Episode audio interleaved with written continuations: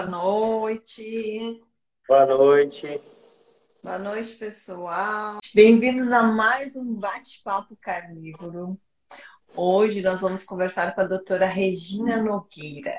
Ela é anestesiologista e ela tem formação clínica com a estratégia low carb para tratamento de doenças crônicas pela Noakes Foundation. E ela está atualmente cursando pós-graduação em nutrologia. E ela vai conversar com a gente hoje sobre a densidade nutricional da estratégia carnívora. Boa noite! Boa noite, gente. Boa noite a todos. Tudo Boa bem noite. por aí? Tudo certinho com vocês por aí.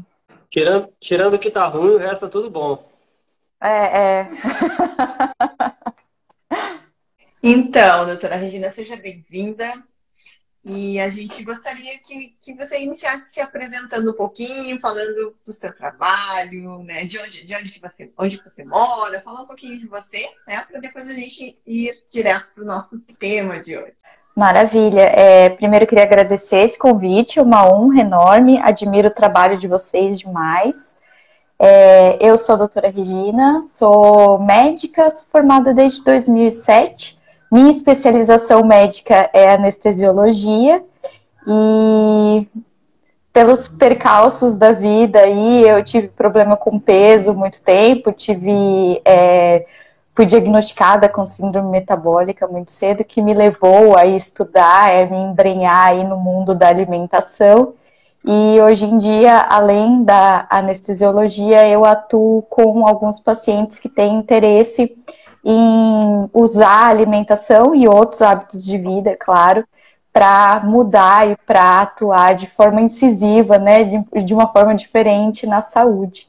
Então, é, é, dessa maneira que eu tenho atuado hoje em dia. Ah, interessante, porque a alimentação, na verdade, é tudo, né? E demorou muito para que a gente cons conseguisse ter um entendimento sobre isso, né? E eu acho que assim, os médicos que hoje estão se atualizando mais já estão conseguindo trabalhar abordando, né, a estratégia alimentar como um aliado aí para os tratamentos de saúde, né? A gente tem entrevistado muitos médicos aqui, muitas pessoas que estão trabalhando inclusive com a estratégia carnívora, né? A estratégia a cetogênica e a carnívora, né? Tendo uh, um, bons resultados aí na saúde, né? E na remissão, inclusive, de, de doenças autoimunes, né? Então, eh, eu gostaria que tu falasse um pouquinho dessa, dessa tua experiência, dessa tua passagem, assim, pela estratégia, eh, pela estratégia cetogênica, low carb, cetogênica, né? Como é que tu trabalha e como, como tu introduziu, né? Essas estratégias na tua caminhada aí, clínica. Primeiro, Alessandra, eu queria falar que, assim, é, eu até antes de conhecer né, a, a, alimentação como a, a, eu acho hoje em dia né, a principal forma de manutenção e tratamento aí na saúde, eu acreditava que as doenças eram uma coisa, né, era aconteciam por motivos aleatórios, por motivos que não, que não estavam relacionados de maneira direta à, à maneira como a gente se comporta. Então, eu acreditava que a pressão arterial surgia, hipertensão arterial, porque a pessoa estava destinada a ser hipertensa, ou a pessoa estava destinada a ser diabética, né? E que isso era meio inexorável, e que, embora algumas atitudes, algumas intervenções comportamentais e dietéticas deveriam fazer parte ali do tratamento, mas que isso era, né, era aquilo e que o tratamento médico era imperativo, o tratamento medicamentoso, né, quero dizer, imperativo e a única maneira, né, the only way é, para o tratamento dessas doenças. E eu, por muito tempo, acreditei nisso, inclusive fui diagnosticada com hipertensão arterial muito grave, muito cedo, é, tomei várias classes de medicamento por alguns anos, quase 10 anos, três classes de medicamento diferentes. E para você ver como a gente é formado, né? É, a gente é, é, A nossa formação é assim. A gente não é formado para entender como, por que a hipertensão surge, por que a diabetes surge. A gente, é, a gente é formado para tratar, uma vez que essa doença já se estabeleceu. E é aí Você... que está o grande problema, e eu acho que é aí que está o, o maior erro da medicina e da condução da saúde hoje em dia. A gente está voltado, né, a nossa atenção e a ciência está voltada para isso, por motivos é, financeiros também, mas é, os nossos olhos todos estão voltados para isso, para a gente agir quando a doença já está estabelecida. Então, a alopatia, né? Chama o nome disso, não é isso? Exato, alopatia. exato. A gente é, atuar já... nos sintomas. É. Você já era, você já era formada quando você tomava o remédio de hipertensão? Já, sim, né? Sim, eu eu fui diagnosticada com hipertensão arterial grave quando eu estava no terceiro ano da residência médica. Fiquei internada, inclusive, é, e tomei esses medicamentos. É, tomei três classes de remédio, né? Tomei diurético, é, inibidor da enzima conversora e beta-bloqueador até dois anos atrás. Até dois anos Nossa. atrás eu ainda tomava alguns medicamentos, é sofri, e, né, e, da, dos efeitos colaterais deles, é claro. É, o, que, o que me levava a tomar outros medicamentos para lidar com os efeitos colaterais dos remédios para pressão, ou seja, essa bola de neve que é a nossa saúde hoje em dia, e que eu sei que a maioria das pessoas que estão ouvindo a gente é, já passaram por isso, né? É, elas têm um sintoma, elas recebem um medicamento, esse medicamento traz um efeito colateral que leva a outro medicamento, e isso é muito comum, e isso é muito longe da saúde verdadeira, isso é, é totalmente contra né, o que a gente considera como saúde e o que a gente quer para a saúde, né?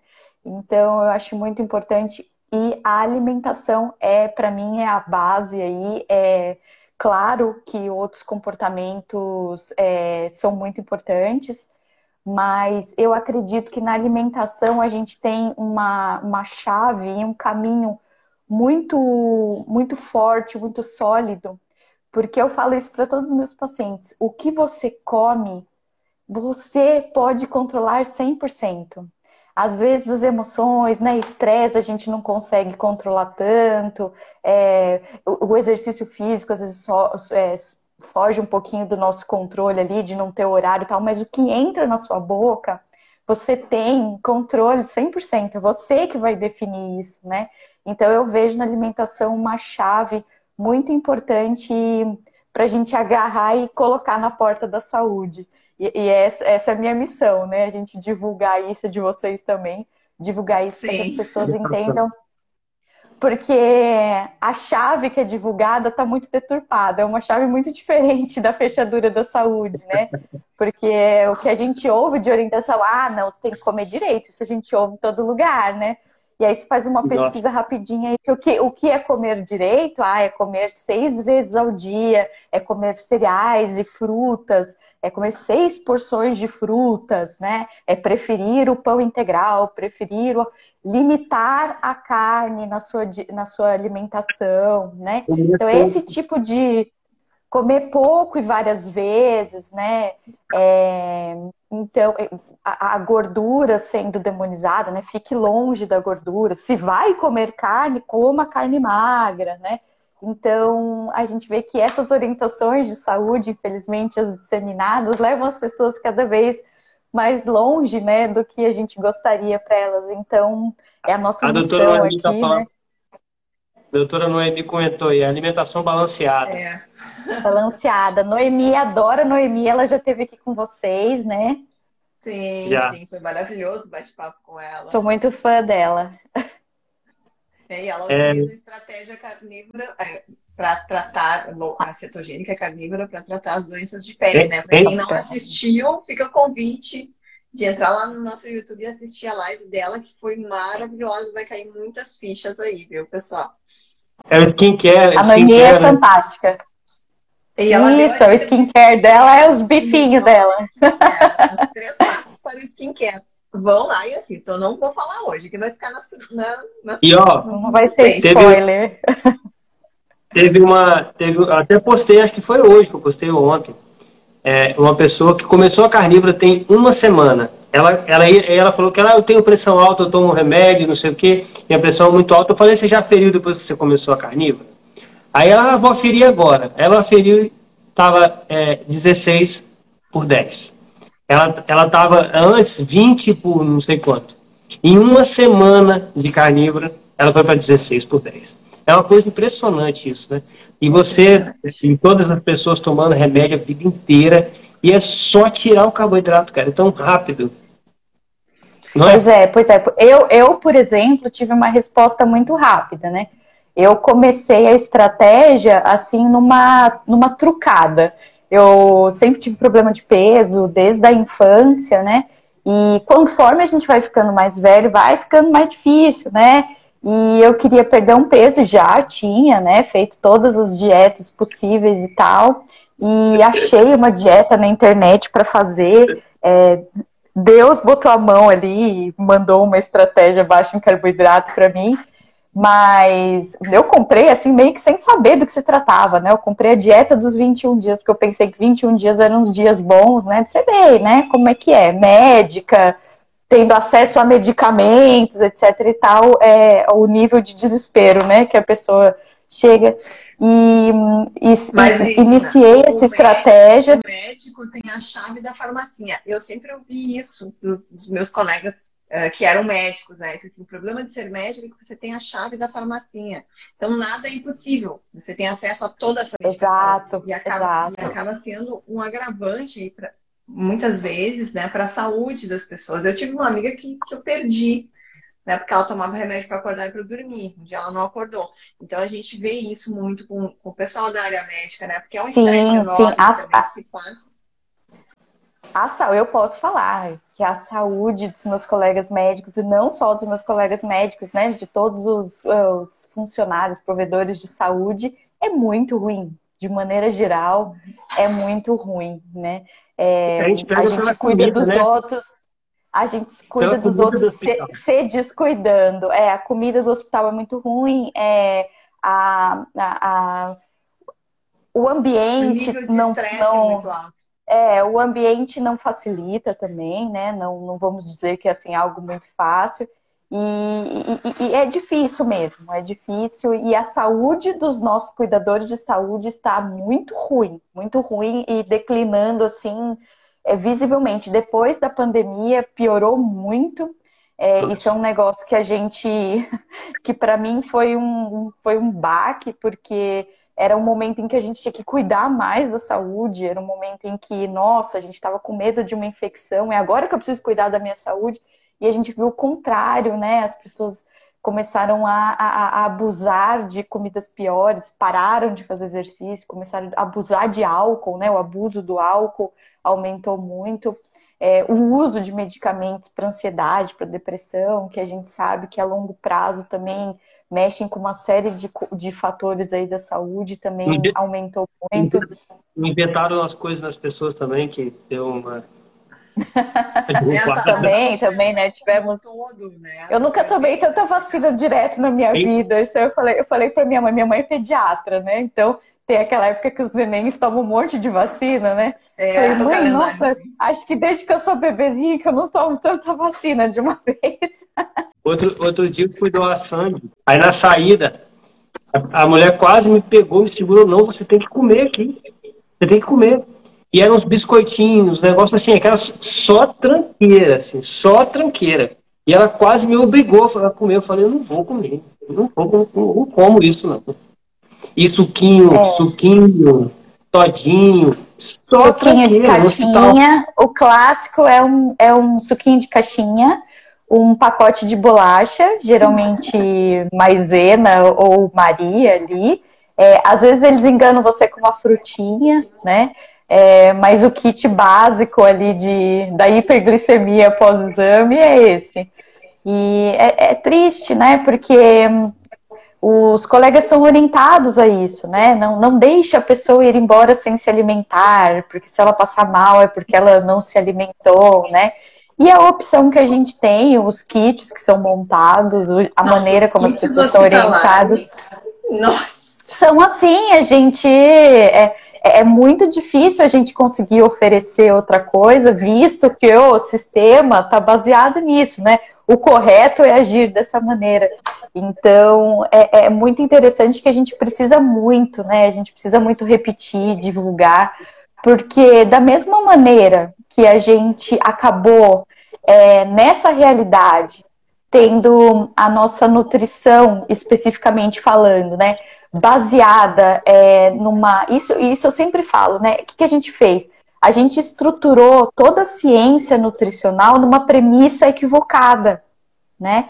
A gente, na década de 70, estabeleceu que a doença cardiovascular era causada pelo consumo de gordura saturada, né? É, e a partir daí, e a partir daí a gente é, estabeleceu tudo isso, porque toda a nossa pirâmide nutricional e a seguir esse negócio de comer a toda hora, tudo isso veio desencadeado por isso, por essa descoberta científica de que nós não ficaríamos mais doentes, nós não infartaríamos, nós não teríamos tantos derrames se a gente comesse menos gordura saturada.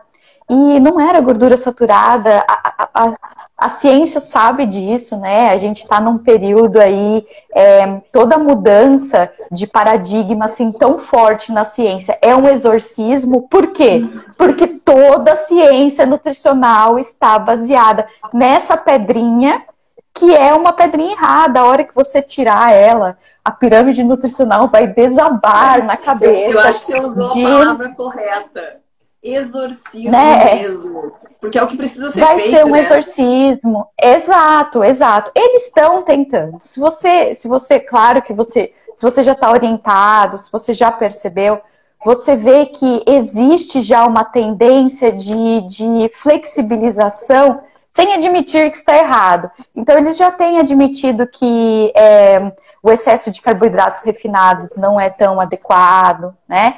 Que talvez o consumo tão baixo, a diluição proteica que foi causada por essa estrutura nutricional, essa estrutura da pirâmide, não tenha trazido benefícios, inclusive muito pelo contrário, né?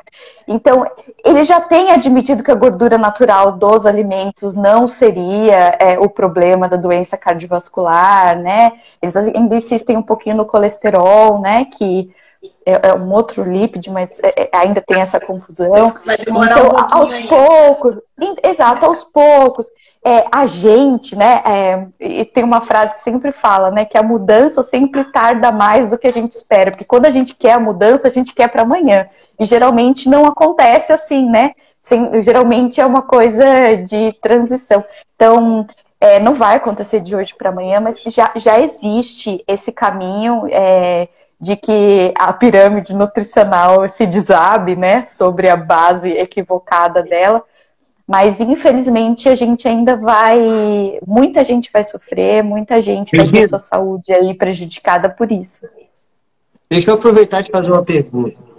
Eu me encantei por essa área de, de, não é nem a alimentação, mas essa área dessa estratégia de vida, né, baseada no, nos hábitos ancestrais, que é mais ou menos o que eu faço.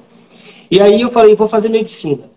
Eu sou engenheiro, né? Sou formado em engenharia. Então eu fui na mesma, na mesma universidade que eu fiz engenharia, deixa eu olhar a grade curricular aqui de medicina o que eu vou fazer. E uma coisa que eu vi é que não tinha, pelo menos lá, nenhuma disciplina de nutrição.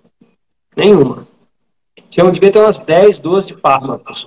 Mas de nutrição não tinha nenhuma. Então, é, é, um médico, teoricamente, lógico que o médico estuda fisiologia, bioquímica, um monte de coisa. Mas um médico, teoricamente, um médico né, formado lá, sei lá, clínico, né, que fala, ele não tem, assim, conhecimento técnico de nutrição. Não tem, não tem. Fala... E, e, é justamente por isso. Eu vou explicar para vocês por quê.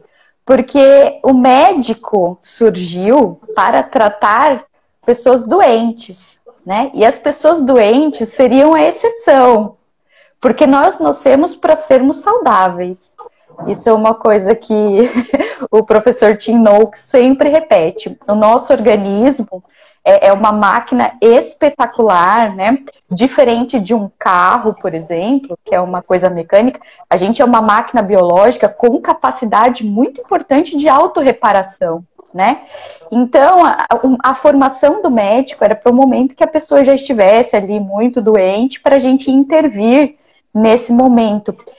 E a partir do momento que a gente mudou o jeito que a gente trata o nosso corpo, a gente é, saiu do que a gente deveria estar fazendo, né? Que era se alimentando direito, dormindo direito, tomando água direito, se exercitando, né?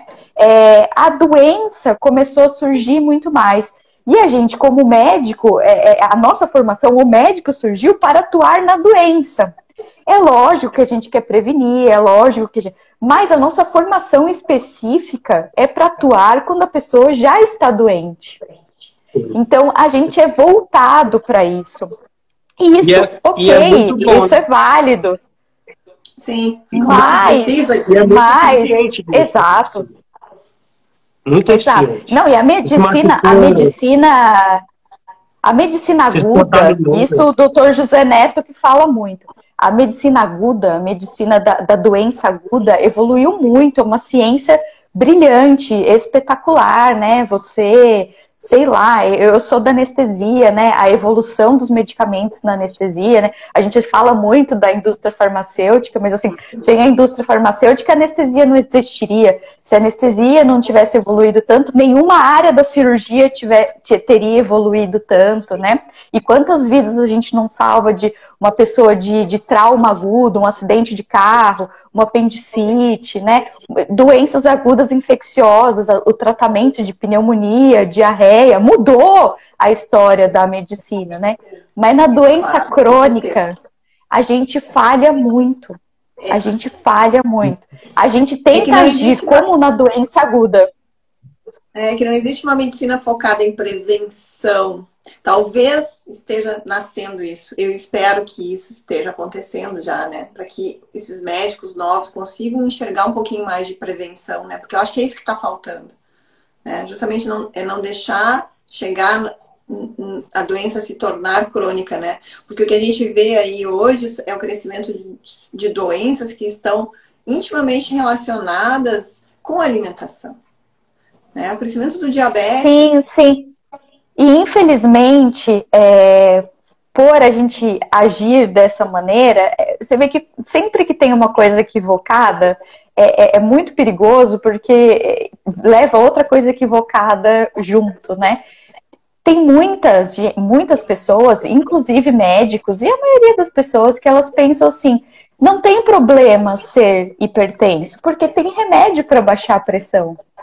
Não tem problema eu ficar diabético, porque tem remédio para baixar a minha glicemia.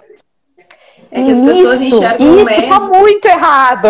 As pessoas enxergam o médico como quem vai te salvar. Então, assim, eu, ah, eu tenho isso, eu vou lá no médico porque ele vai resolver. Não é que eu tenha que resolver é, através da minha mudança alimentar, dos meus hábitos, né, do meu, do meu ambiente não, o médico ele vai botar uma, vai me dar uma varinha de condão, que hoje é a medica, o medicamento, e eu vou, eu vou curar. Então, ah, você fica doente, eu vou no médico, porque essa é a cultura que a gente vem, né, de criança, ouvindo, ah, se você ficar doente, você vai no médico. Ah, então, as pessoas acabam não se cuidando. Exato, e a gente tem essa relação de médico-paciente, né? Essa palavra paciente dá muito essa, essa impressão de passividade, né? Então, eu sou médico, você chega para mim e conta o que você tem, e eu te mando fazer alguma coisa.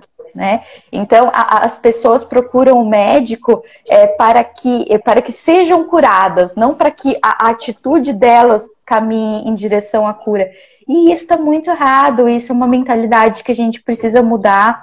É lógico que para nossa, eu, eu acharia muito interessante para falar, não, eu sou a dona da verdade, tome esse, esse comprimido que todos os seus males vão se curar e saia daqui curado.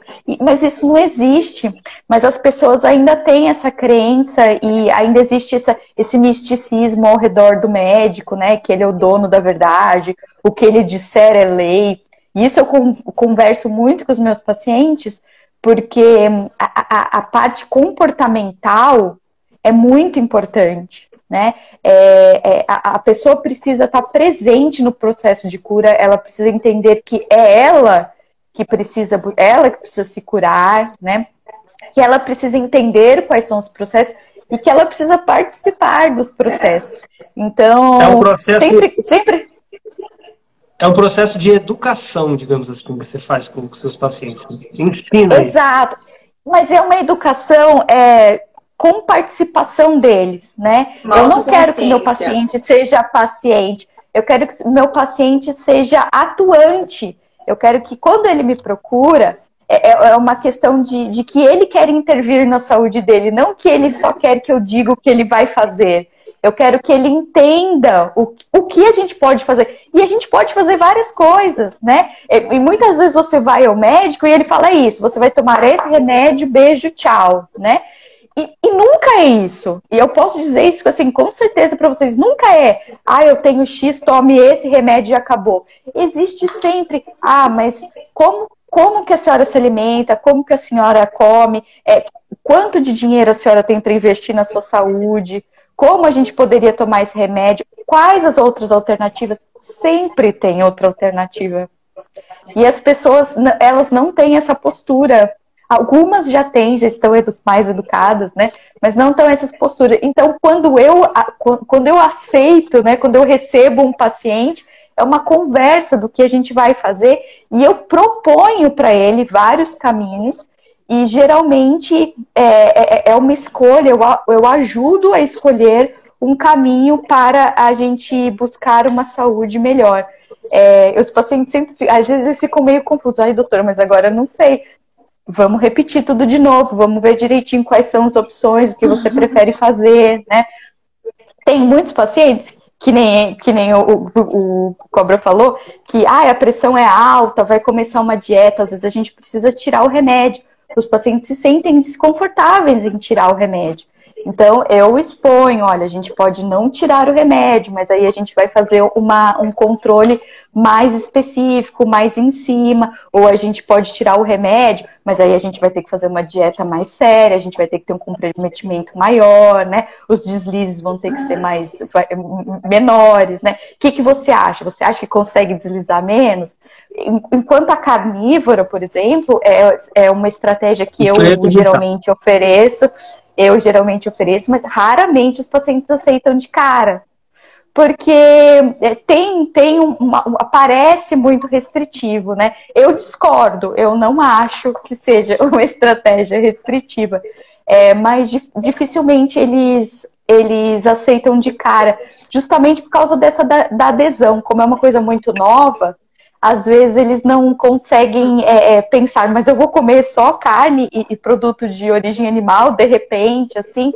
Mas eu tenho alguns pacientes que no caminho, né, caminhando, é, primeiro baseando na comida de verdade, tirando ultraprocessado, essas porcarias, alimentos falsos, né, que não dá nem para considerar comida e aí caminhando para uma, uma estratégia com menos carboidrato, uma low carb moderada, indo para cetogênica, às vezes caindo na carnívora, é, eu atuo assim, né? Eu acho é, muito.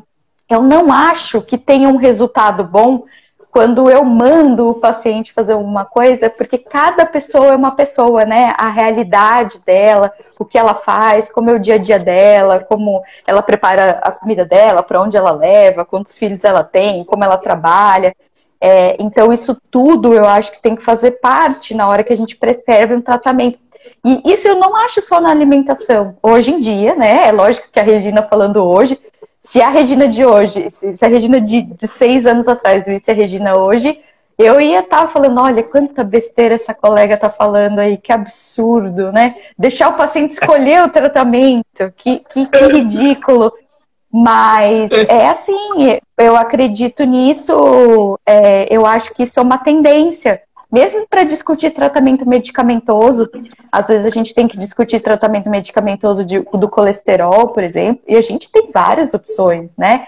É, não só é, é, é a, a estratégia para mudar a qualidade do colesterol, como os tipos de medicamento, a, a, a, a classe do medicamento, o quanto ele atua os efeitos colaterais que precisam ser discutidos, o valor que precisa ser discutido. Então, eu acho que tudo isso tem que ser exposto para o paciente. E bem deixa, avaliado. Deixa eu fazer uma... Deixa eu fazer uma pergunta, Alessandro. É, uma das coisas que eu percebo, a gente trabalhando com isso, né, com carnívora, e, e no dia a dia, é que, e, e, e, as pessoas que comentam as nossas coisas, é que, assim, os mitos de carne e gordura, eles são entranhados na consciência, assim, até quem começa a fazer carnívora, até eu, quando comecei a fazer carnívora, eu comecei com o pé atrás, será que não é proteína demais, será que é gordura?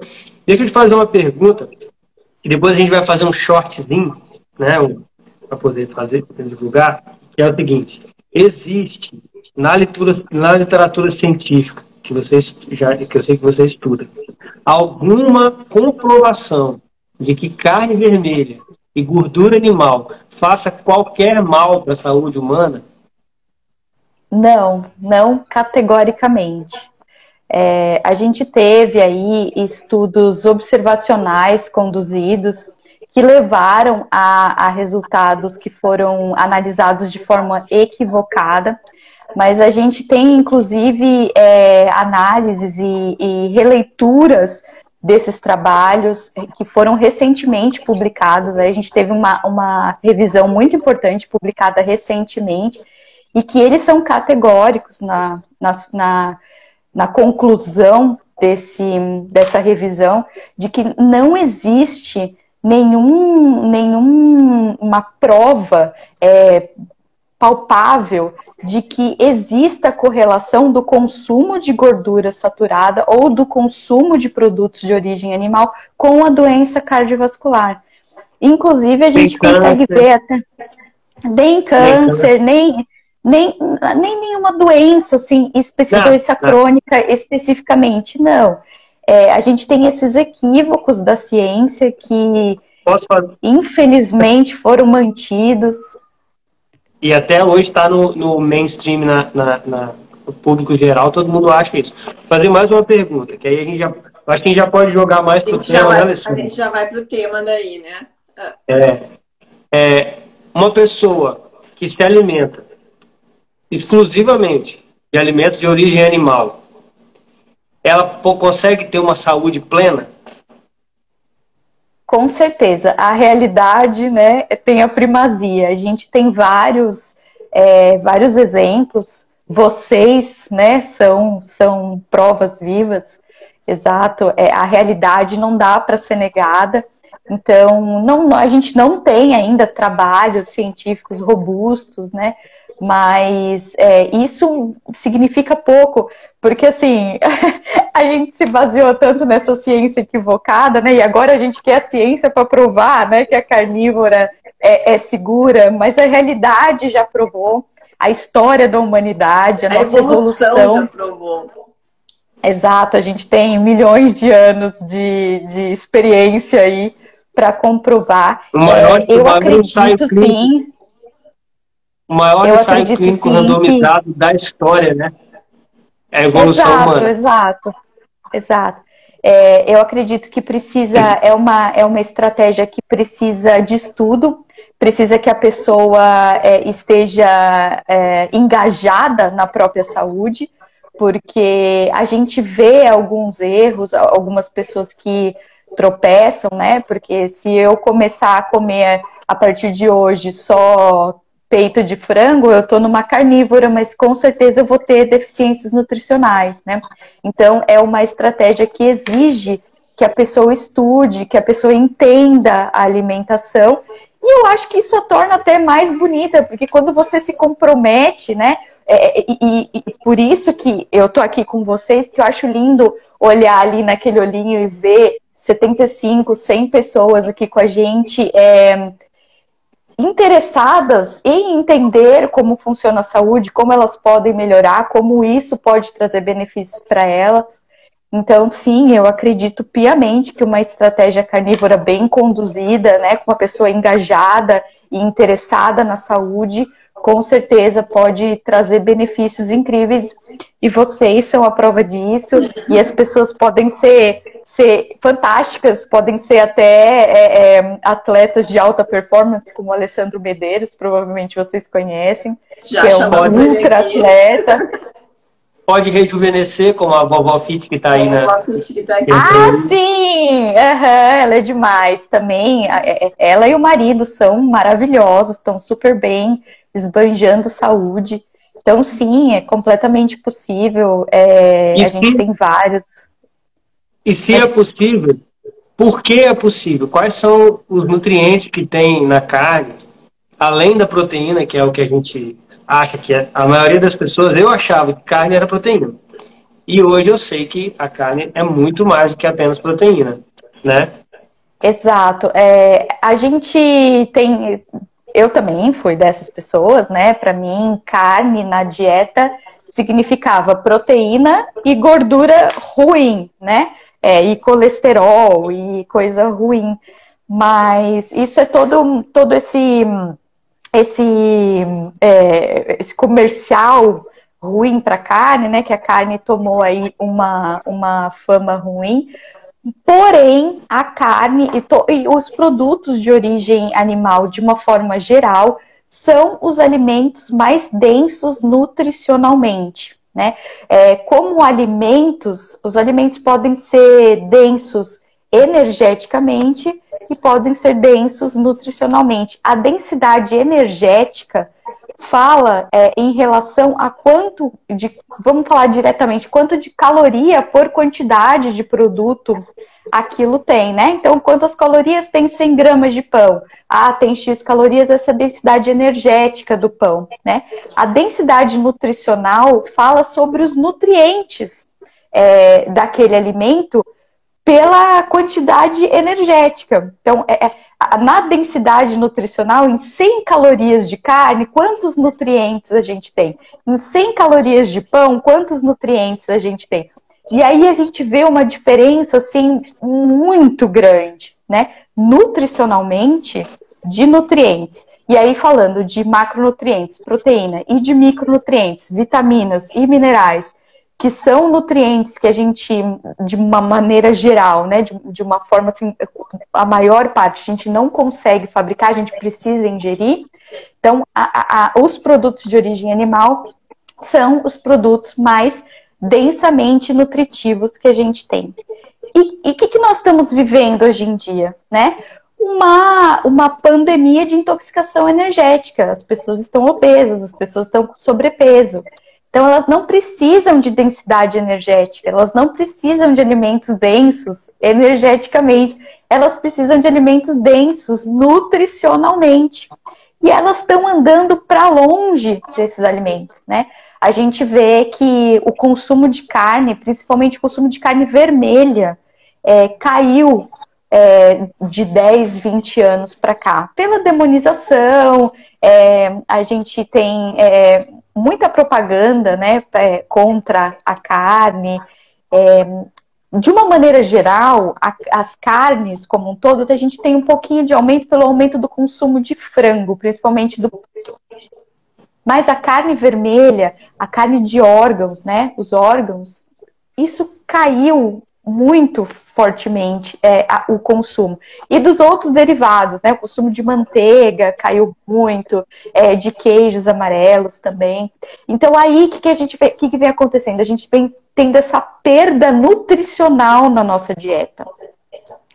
E a gente está sendo muito mal orientado, porque eu, eu, vim conversar com vocês aqui e rapidinho eu escrevi ali no Google, né? É, alimentação com densamente nutritiva. E você abre lá e explica direitinho. Ah, a densidade energética do alimento diz quanto de energia o alimento tem, a densidade nutritiva diz quanto de nutriente o, o alimento tem para você emagrecer, para você ter saúde, você precisa priorizar os alimentos com mais nutrientes do que com mais energia. Até aí, maravilhoso. E tá aí que, que, tem aquela frase do, do Reagan, acho que ele fala que o problema né, não é a mentira descarada, mas é a mentira transvestida no meio da verdade, né? Depois de explicar exatamente o que é um alimento densamente nutricional, o que você tem que fazer para para ter uma dieta densamente nutritiva. Coloque cereais integrais na sua alimentação. Coma seis fibras. vezes por dia. É, inclua fibras na sua dieta, fibras que nem são nutrientes, né? Mas Então a gente tem esse problema, né, é, é, de, de, de uma informação quebrada ali. Porque como que eu vou orientar que você coma carne, sendo que a carne, que a carne dá câncer, que a carne é, é, é a digestão da carne é difícil, a carne apodrece no intestino, etc. e tal, né? Mas é, se, você, se você se baseia nisso, então tá bom. É, o que eu preciso é uma alimentação densamente nutritiva. Quais os alimentos que, por ingerindo menos calorias, eu consigo mais nutrientes? São todos os produtos de origem animal. Por quê? Porque os animais fizeram o trabalho para gente, né? Eles têm um sistema digestivo diferente, principalmente aí os ruminantes, né? Eles, olha como eles são fantásticos e como a gente, é, a gente é, pode, pode é, dizer como eles são fantásticos e, e, apreciar os animais, né? Porque muitas vezes o povo vegano que fica. Eu aprecio eles muito os animais porque eles são fantásticos. Eles são muito importantes. Eu respeito muito os animais, porque eles conseguem pegar e fazer coisas de uma forma com uma rentabilidade muito grande, com uma eficiência muito grande de transformar é, produtos que para gente não seriam nem, nem alimento, né? Porque se você comer capim, você vai desnutrir, né? Exato, você não vai a lugar nenhum. E eles conseguem transformar isso em proteínas de alto valor biológico, né? Em estoques de vitamina B12, porque a gente sabe que a maior fonte aí de, de, de vitamina B12 são os produtos de origem animal, e por isso a gente tem tanta deficiência aí nos veganos, né? É, e eles conseguem. Você vê que eles comem é, é, apenas é, produtos é, vegetais. E eles conseguem fazer essa transformação de maneira é, muito eficiente, se tornando para gente que, que não temos esse, esse, esse tipo de estrutura para fazer isso, ele se torna um, um alimento mais rico para a nossa saúde. Eu acho que a medicina podia criar um, uma, uma cirurgia nova para os veganos, que era é, implantar um, um quarto estômago no vegano.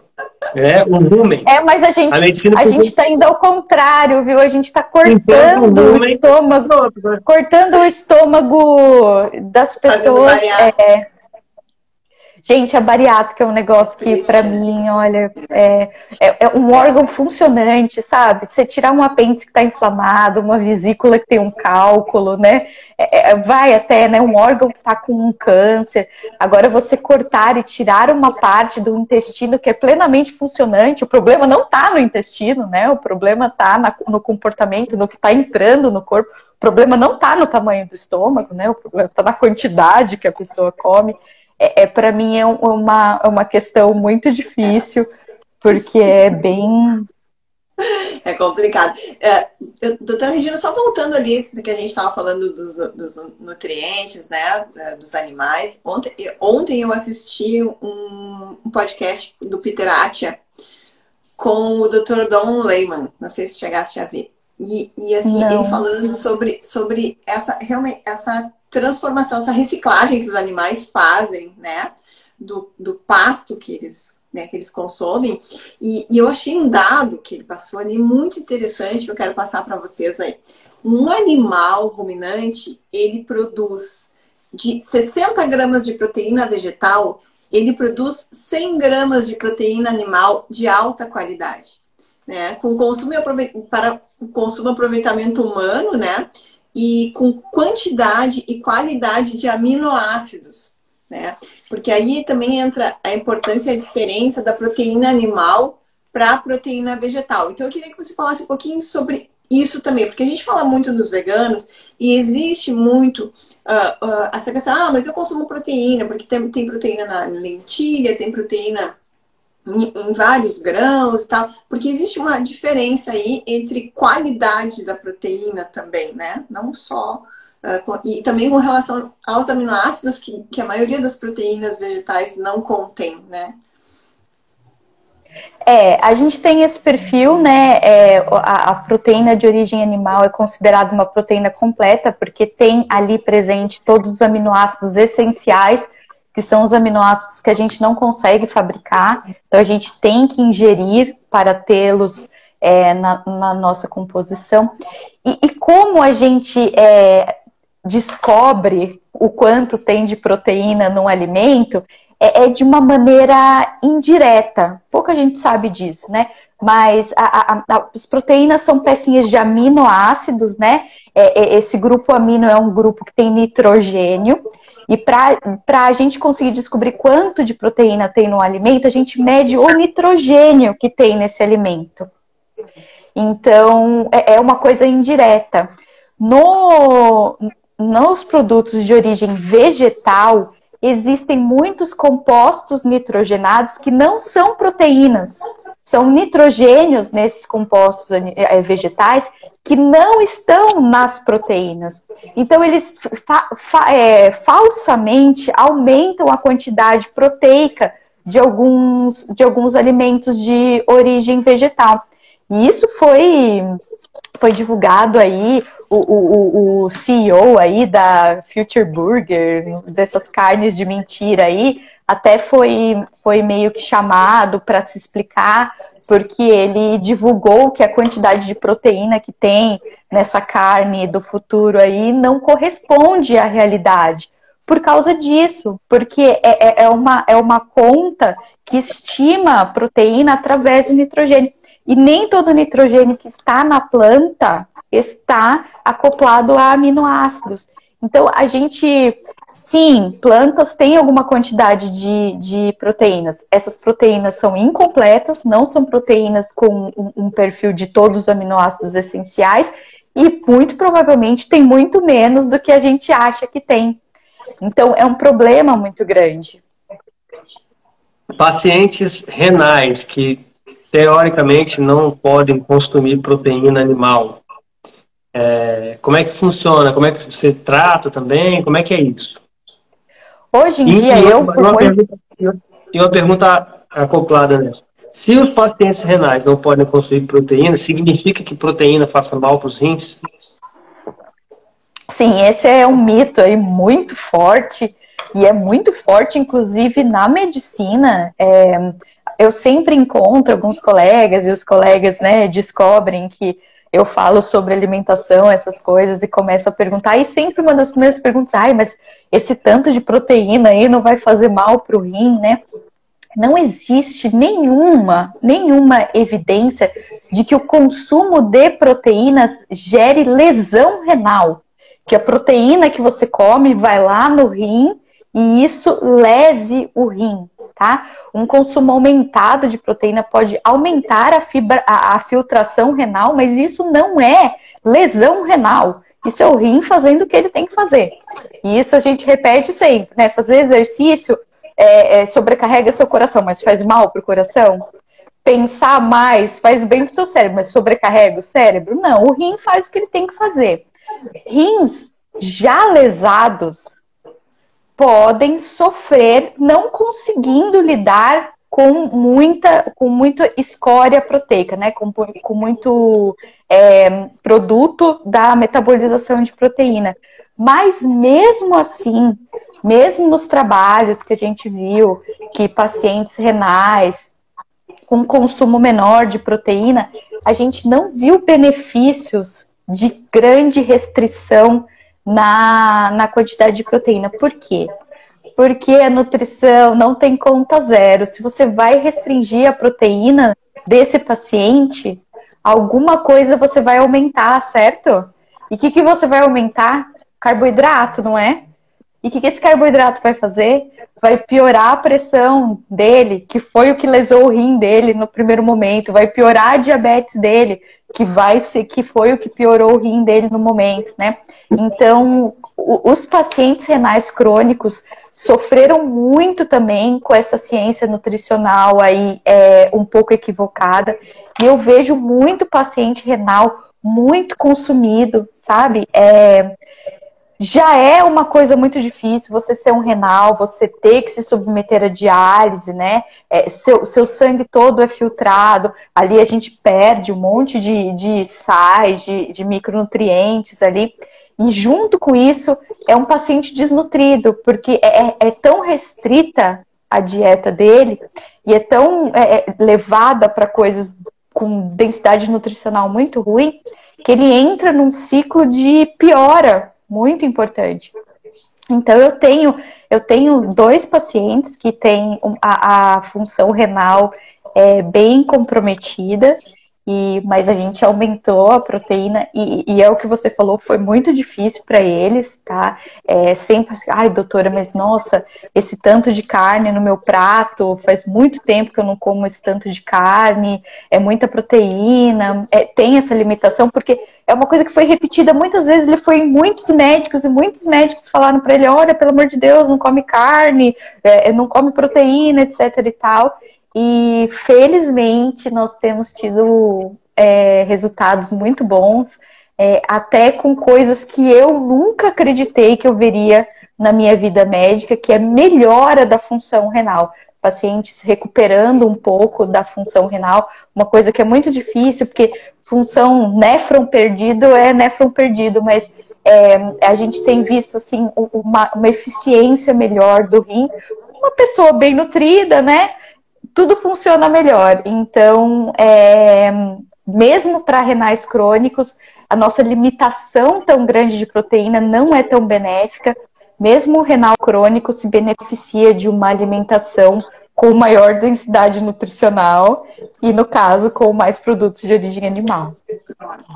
Olha só, pessoal. Excelente resposta, gostei muito. Esse é um, esse é um dos mitos que mais. É esse aí, ácido úrico. Nossa, ácido úrico. Também. Ácido úrico também. Quer falar um pouquinho? Já aproveita e uhum. vamos puxar o gancho aí.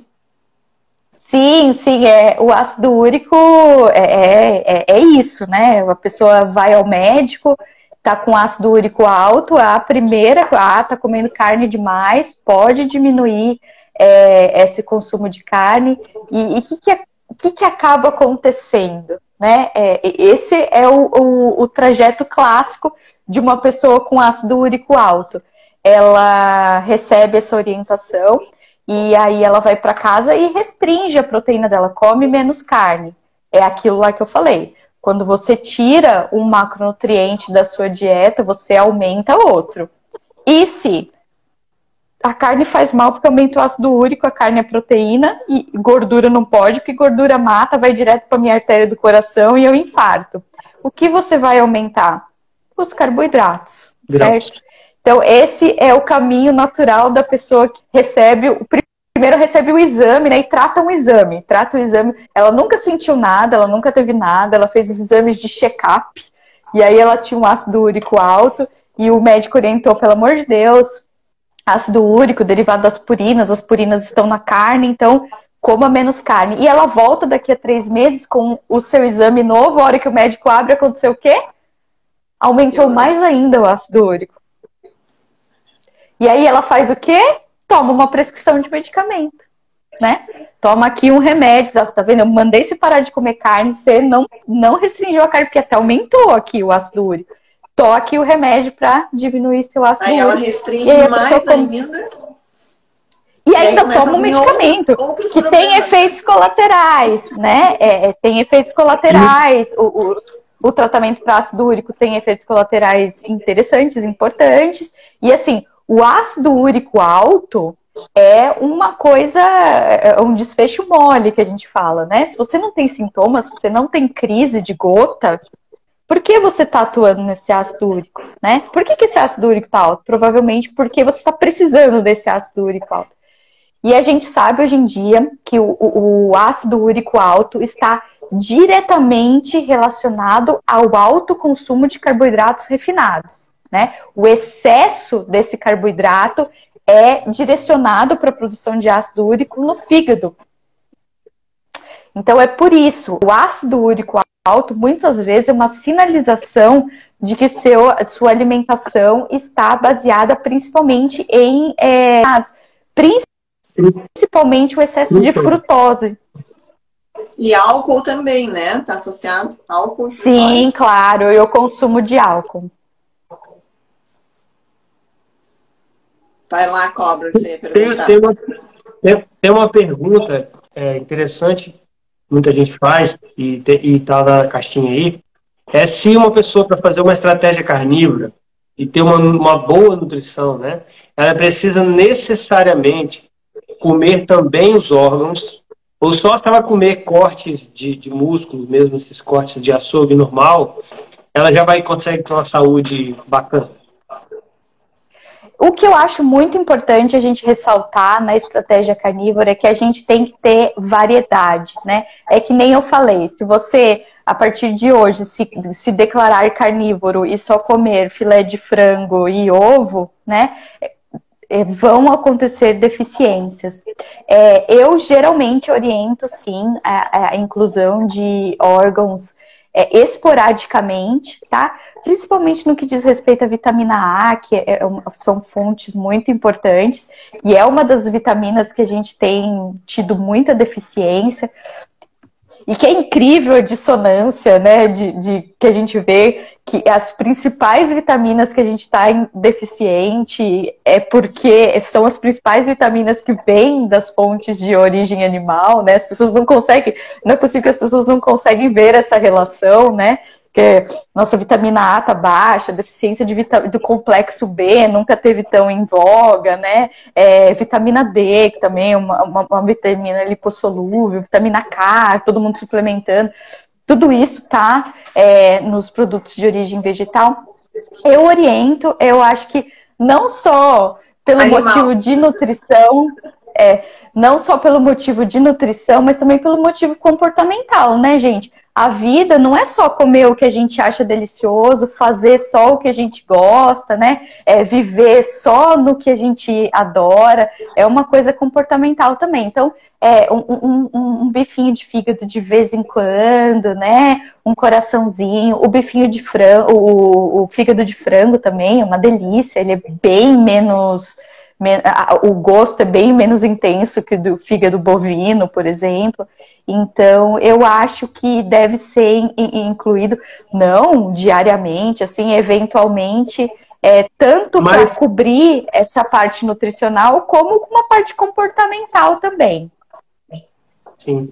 Mas, assim, eu, eu vejo muitas pessoas que vêm da alimentação, né, dessa que, que a gente conversou no início aí, alimentação com base em grãos e um pedacinho de nada de carne, e se preocupando que se ela comer só músculos, ela vai ter uma nutrição, ah, não, não vai ser suficiente, porque não tem vegetais, os vegetais que têm as vitaminas, e, e, e na carne só as vísceras que têm vitamina. E eu acompanho, por exemplo, o Dr. Sean Baker, que foi, que foi com quem eu fiz o, o meu curso. Ele só come steak. Tem, sei lá, 10 anos. É. Tem a saúde ferro. Eu, eu, a, gente, a gente conversando, deixa eu não estou falando besteira. É como se fosse assim: vamos botar uma alimentação vegetal, seria uma carroça, nutricionalmente, de densidade nutricional, uma carroça. Uma alimentação de carne, de músculo, seria uma Ferrari, de 500 cavalos. E uma alimentação de carne com vísceras seria um carro de Fórmula 1, por exemplo. Acima da Ferrari, mas assim, no, a diferença entre a Ferrari e o Fórmula 1 não tem comparação com alguém que está numa, numa, dieta tradicional aí ou numa, numa, numa dieta plant-based, digamos assim. É. Tem um grande problema que uma, uma alimentação ruim, né? E, e, e, é, alimenta, vou, não vou dizer nem alimentação ruim, vou dizer alimentação convencional, né? Em que 40%, 60% da nossa energia vem de carboidratos. É, esse tipo de alimentação consome muito das nossas vitaminas e minerais. Isso que é muito interessante. Pessoas que se alimentam assim, a necessidade diária delas é maior. Por quê? Porque, por exemplo, as vitaminas do complexo B, elas são cofatores da metabolização do carboidrato. Se você come muito carboidrato, muito disso está desviado para isso, né? Então pouco do, do, do, pouco sobra para as outras funções do complexo B, que é, é, manter a nossa, a nossa saúde do sistema nervoso, né, de, de contração muscular, de, de todas essas outras partes. Então, quando, quando as pessoas têm esse tipo de, de alimentação, a, a, necessidade delas, necessidade de magnésio, por exemplo, a gente fala toda hora, está todo mundo deficiente de magnésio, é lógico, a metabolização dos carboidratos exige magnésio, né? Só que muitos outros processos exigem magnésio também. Só que a gente está desviado, porque a gente está submetendo o nosso corpo a uma, uma alimentação que nunca foi natural, que foi inventada, né? Que foi uma estratégia inventada. O, o, ser humano nunca se alimentou dessa maneira e nosso o metabolismo não está preparado para isso. Então ele está atuando ali no momento, nossa, vamos ver o que eu faço com esse excesso de carboidrato, vamos botar tudo que eu tenho aqui para metabolizar esse excesso de carboidrato. Então, por isso que a gente tem tanta deficiência hoje em dia. Então, quando a pessoa muda né, a estratégia, quando ela começa a, a mudar, a, a, necessidade dela vai diminuindo também. Por isso que a gente não precisa comer fígado todo dia, né? Porque a, demanda fica um pouquinho menor, é. né? É, mas isso é possível, mas Doutora Regina, que o corpo pede. Eu sinto quando meu corpo precisa. Eu não como toda semana, mas eu deixo ter vontade. Uhum. Eu, eu, eu sou assim também, Você falou e é isso mesmo. De vez em quando eu passo ali na frente do fígado e ele fala comigo, fala, hum, doutora, me leva aqui. Às vezes eu olho para ele e ele não me diz nada. Então, fiz, é, essa reconexão com o corpo é muito bonita. Eu fiz um fígado de boi hoje. Ó, que eu, que eu aproveito para essa pessoa que perguntou aí, esqueci o nome dela. Você não gosta de fígado ainda? Porque faz errado. Se você é. estratégia cardíaca, você vai amar fígado, porque o seu corpo vai entender que aquilo ali é cromolibdênio, é, é adamantium, né? Eu gosto muito de falar assim, Regina, que é o seguinte, a gente, eu pensava durante muito tempo que a comida era o meu combustível. Era como se eu fosse um carro e a comida fosse meu combustível. E recentemente eu descobri que não. Eu sou um carro que troca as peças todos os dias. E a comida é essas peças. Então, se eu coloco uma peça que não é o original, né, para mim, que, que não é da mesma marca, eu não coloco um óleo que não é o específico para o meu carro, se eu troco um pneu para um pneu recalchutado, boto, troco o carburador, o carburador remanufaturado lá da China. O que, que vai acontecendo? Meu, meu carro vai começar a pifar. E quando o corpo, quando você começa a entregar a peça original para o corpo, para o organismo, ele vai amando o processo. Ele vai amando. E chega uma hora que ele. Que ele na hora que você chegar, se você entrega um pneu Pirelli, último, tá, não sei o que, da próxima vez que chegar com um xing para ele, opa! Quero esse pneu velho aí não. E, e, e, vai, e aí o ranking da carne, o ranking das vísceras, naturalmente vai subindo. E a gente começa. O sabor é uma, é uma forma de identificar nutrientes. Não, o negócio é que a indústria rateou isso. Deficiência de vitamina, principalmente do complexo B, que é muito comum, altera o paladar, dá alteração da língua, a língua fica esquisita.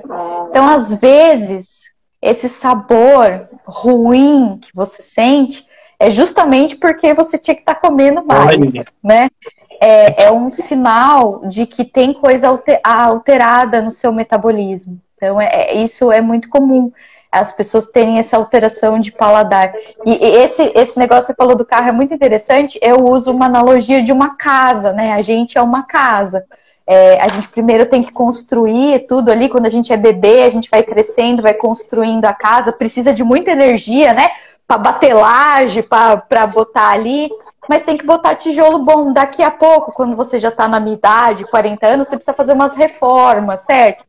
Se você não bota tijolo bom, a parede cai. Se você não come nutriente é, é, de forma adequada, de boa qualidade, se você compra um cimento meia boca ali, né? Se você põe telha ruim, a sua casa vai falhar, você, o, seu, o seu organismo vai falhar. Se você dá a nutrição ruim, se você dá uma nutrição baseada em energia, né? E eu, por muito tempo, acreditava nisso, que a gente comia só pela energia. Preciso, de, preciso comer para ter força, preciso comer para ter energia.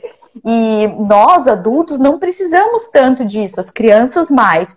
Mas nós, adultos, a gente precisa de nutriente para fazer as pequenas reformas no nosso corpo, né? Para manter o, o, o a, é, a manutenção do nosso corpo. Porque energia o nosso corpo é uma máquina muito capaz de, de guardar, armazenar energia, né? Para armazenar energia, a gente é muito eficiente. Tanto que tá todo mundo acima do peso, tanto que tá todo mundo obeso. Guardar gordura não é o nosso problema. É. Mas nutriente não é assim.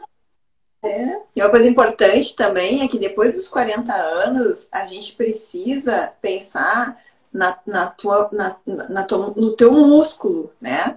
Porque as pessoas começam a se tornar sarcopênicas porque tá faltando aminoácido, né? Se não me engano, é a, é a leucina, leucina, leucina, né? Que é responsável pela construção uhum. muscular. E, e as pessoas não consomem. E aí, cada, quanto mais idoso pessoas, a pessoa fica, menos carne consome. Porque já não tem mais aquela facilidade da mastigação, ou tem problema nos dentes, ou já não quer mais comer carne, já quer comer o que é mais fácil e acaba se entupindo de doce, de carboidrato. Não come. E aí, cada vez mais a musculatura fica pior e as pessoas vão, vão entrando numa decadência que a gente vê assim, cada vez as pessoas mais curvadas, né? Uhum, Aquele uhum. osso que, que a pessoa cai e se quebra, né? E, e, a gente está enxergando isso, eu vejo isso com os meus pais, né? A gente enxerga isso com, com os nossos pais. E a gente tem que começar a se dar conta que a gente precisa fazer coisas para modificar, né? Tomar uma atitude para modificar. Minha mãe come quatro ovos por dia. Essa é a proteína dela.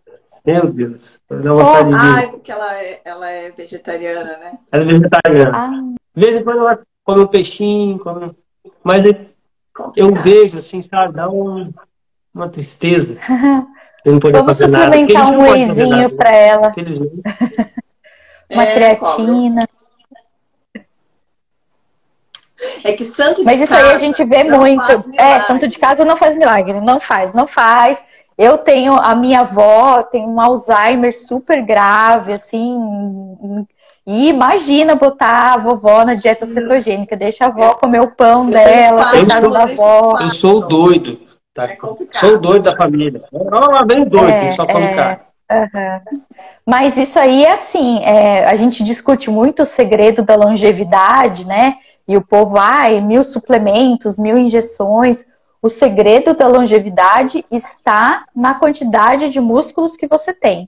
E isso já está, estudos observacionais já mostraram que as pessoas que vivem mais são pessoas que têm uma massa muscular maior. Porque Posso... o músculo é o órgão metabolicamente ativo. Posso aproveitar e pegar um gancho? Uma, uma, das coisas que as pessoas falam muito, porque assim, a minha base é o estudo científico de milhões de anos né, da evolução. Eu falo, ah, não, mas o, o ser humano come carne há milhões de anos. Mas o ser humano antes morria com 30 anos. E agora a gente vive até 100. Porque hoje a gente come um prato colorido. Aí eu, eu, eu tento, né, ver se eu estou errado. Para mim, essa longevidade é graças à nossa vida moderna e graças à medicina, que não deixa ninguém mais morrer de doenças infectocontagiosas, de, de, de problemas de saúde agudo que a, a medicina vai lá resolve e a pessoa não morre. Mas, em compensação, hoje em dia, do jeito que a gente está vendo, passou dos 60, 50 para 60, a pessoa sobrevive, a maioria, digamos Exato. assim. Né? Ela não vive mais, ela tem uma vida assim. Deus me livre de ter uma vida. Para mim, é o inferno na terra é isso. A minha meta de longevidade é ter bastante músculo, uma boa nutrição, para eu conseguir chegar até o final da minha vida sem passar por um hospital, sem internar em hospital. Porque, porque para mim nós são dependentes, gente. Dependentes. O, o inferno é, é isso, é você ficar com essa, uma doença crônica dessa final, ouvindo aquele pi, pi, pi, dependente e, e, e E aí é sobre, sobre isso que eu queria falar. Essa longevidade ancestral, essa longevidade de hoje, tem a ver com essa com a nova nutrição, tem a ver com estou falando besteira, qual a sua, qual a sua visão sobre Não, isso? Assim? É, é, é, lógico que a gente ouve muito isso, né? Ah, que a gente vivia só 30 anos, mas a gente morria disso, né? De doenças infecciosas. Até 1900, né? Foi só depois de 1900 que houve uma mudança muito grande no que matava a gente, né? E era doença infecciosa, era pneumonia, diarreia, ataque de animal, né? Na época da selva. É, tuberculose. E a gente teve uma tuberculose, a gente teve uma, um avanço muito grande é, nesse, nesse aspecto, no tratamento de doenças infecto-contagiosas, inclusive com vacinas, né? Tratamento com antibióticos, etc. e tal. É, mas, mas, olhando assim friamente, dando um passo para trás, a gente começa a ver que essa curva da longevidade começa a infletir. Pode ser que a geração dos, eu não tenho filhos, né, mas as gerações que vêm para frente, né, os filhos do meu sobrinho vivam menos do que os pais. Isso é muito preocupante, né? Por quê? Eu sou médica, eu vivo em hospital. A gente vê que não existe uma longevidade aumentada, existe um adiamento da morte.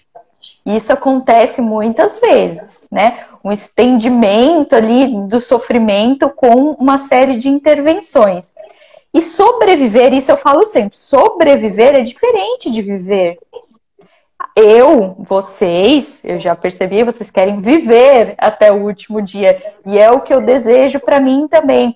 Ser independente, né? Não sofrer de dores todos os dias, não ter que ir ao médico dia sim, dia não, não ter que passar 30 minutos do dia preocupada com todos os remédios que eu tenho que tomar, né? É, fazendo curativos no dedo do meu pé que foi amputado, né? Injetando insulina, as doses cada vez mais altas.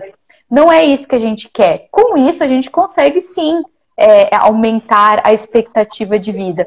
Mas a gente consegue também é aumentar a expectativa de vida com a qualidade de vida vindo junto, sem ter que perder a qualidade de vida. É lógico que isso exige o compromisso, exige que você seja ativo, né?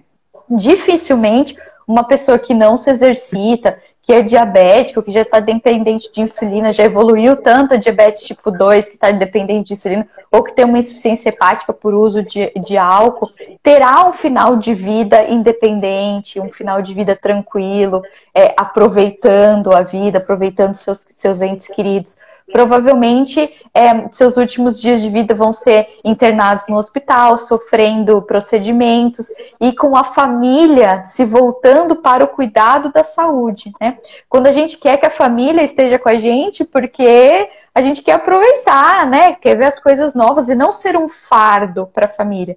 E infelizmente isso é uma tendência. Eu vejo muitos dos idosos, né, que, que eu atendo, você olha para eles e você já não precisa de exame nenhum para saber o que está errado, né? É sempre aquele barrigão, as perninhas fininhas, bracinho fininho, né? É, hábitos alimentares muito ruins e muita teimosia também, porque os mais velhos são difíceis de convencer, viu? É, é, bolachinha no café da manhã, no almoço, na janta, bolinho o dia inteiro, é, suco o dia inteiro, açúcar no café eles são mais difíceis de convencer mesmo. E a crença mas, no remédio. Mas você vai tirar o meu pão? Mas Jesus! Exato, exato. Mas eu já vivi a vida inteira comendo pai pão. Nosso, pai nosso de cada dia nos dá o pão, né? É, pão. tá na nossa reza, tirar. né? Uhum. É, infelizmente é, é bem difícil mesmo.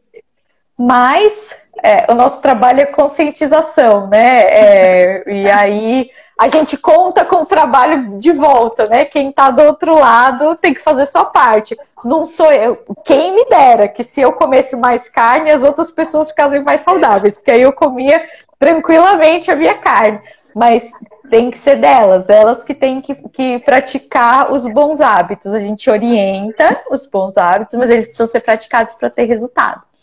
É, perfeito. E eu acho que A gente tá. A, a doutora Regina tem que sair daqui a pouquinho. Eu não sei se tu tá com alguma uhum. pergunta que, que seja mais direcionada que ela possa responder, porque daí ela pode sair depois, eu, ela tem um compromisso. Tá, eu fiz algumas. Vitamina C.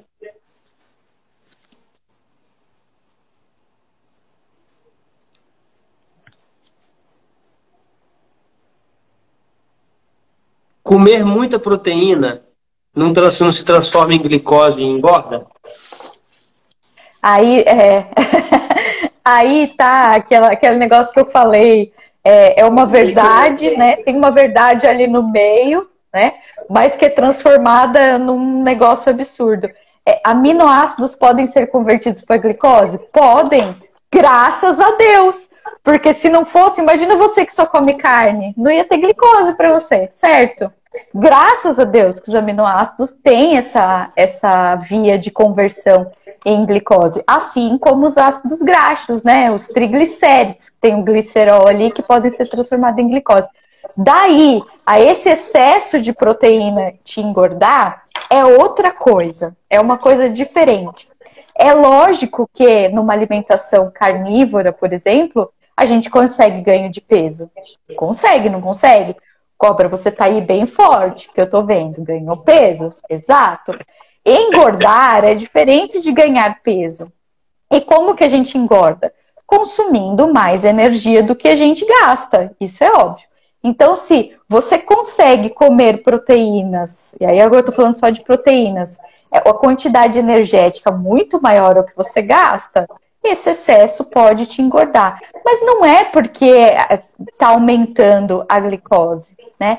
É, as pessoas ficaram muito preocupadas com esse negócio de ah, aumenta a glicose, aumenta a insulina, e aí a insulina que me engorda, e aí eu não posso.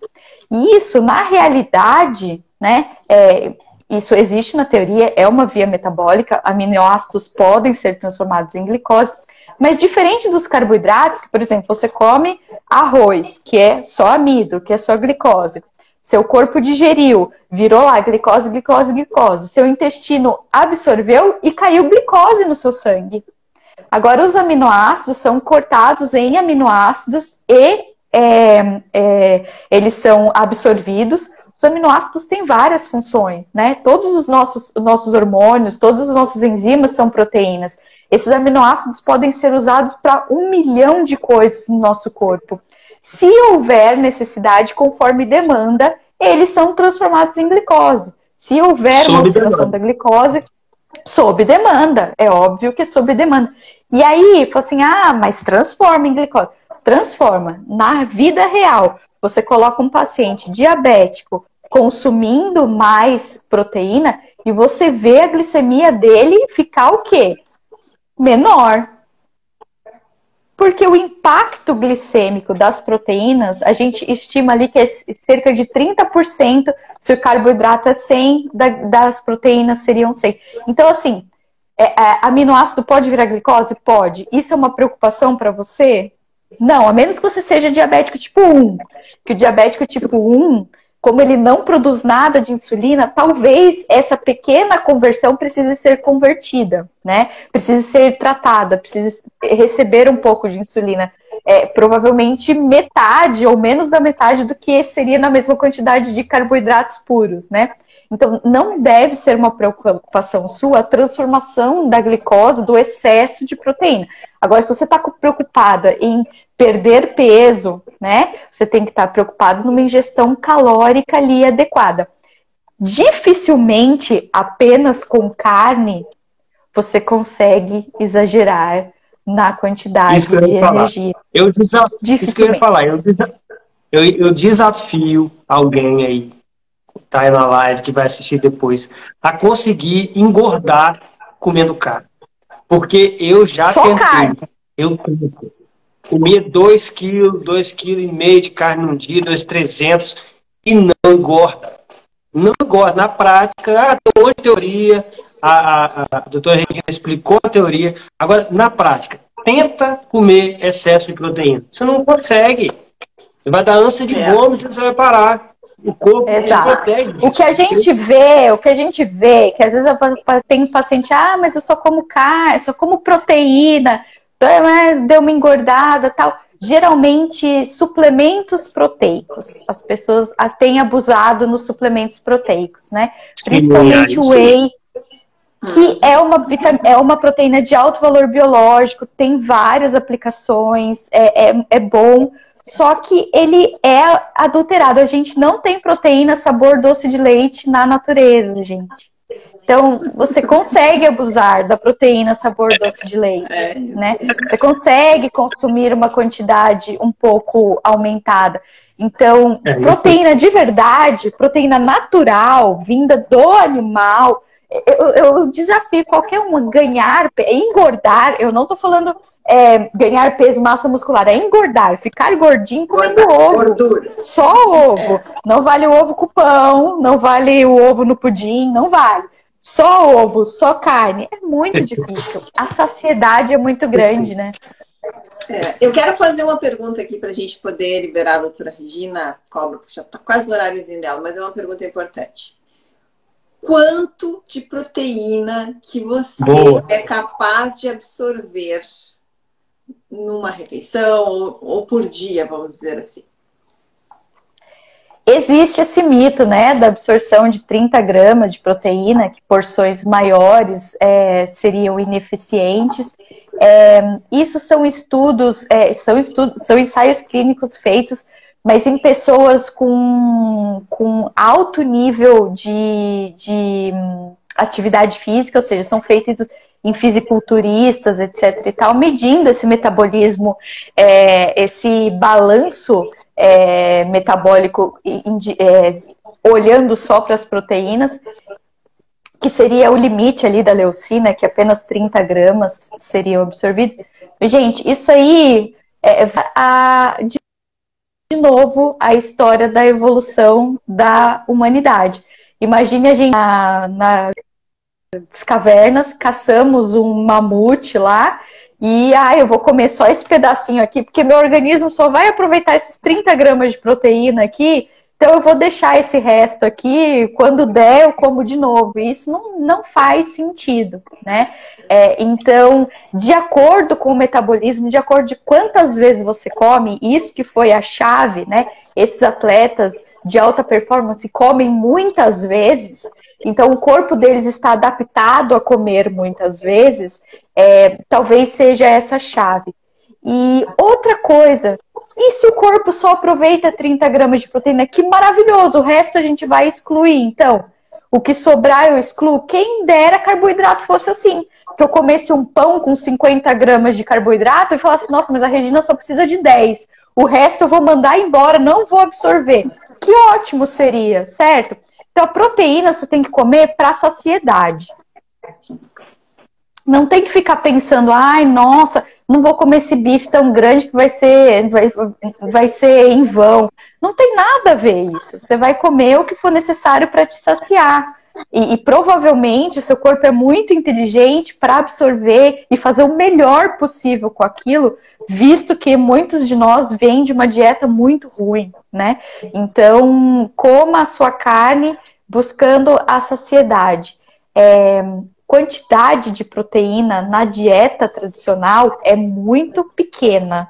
As pessoas têm dificuldade em comer proteína.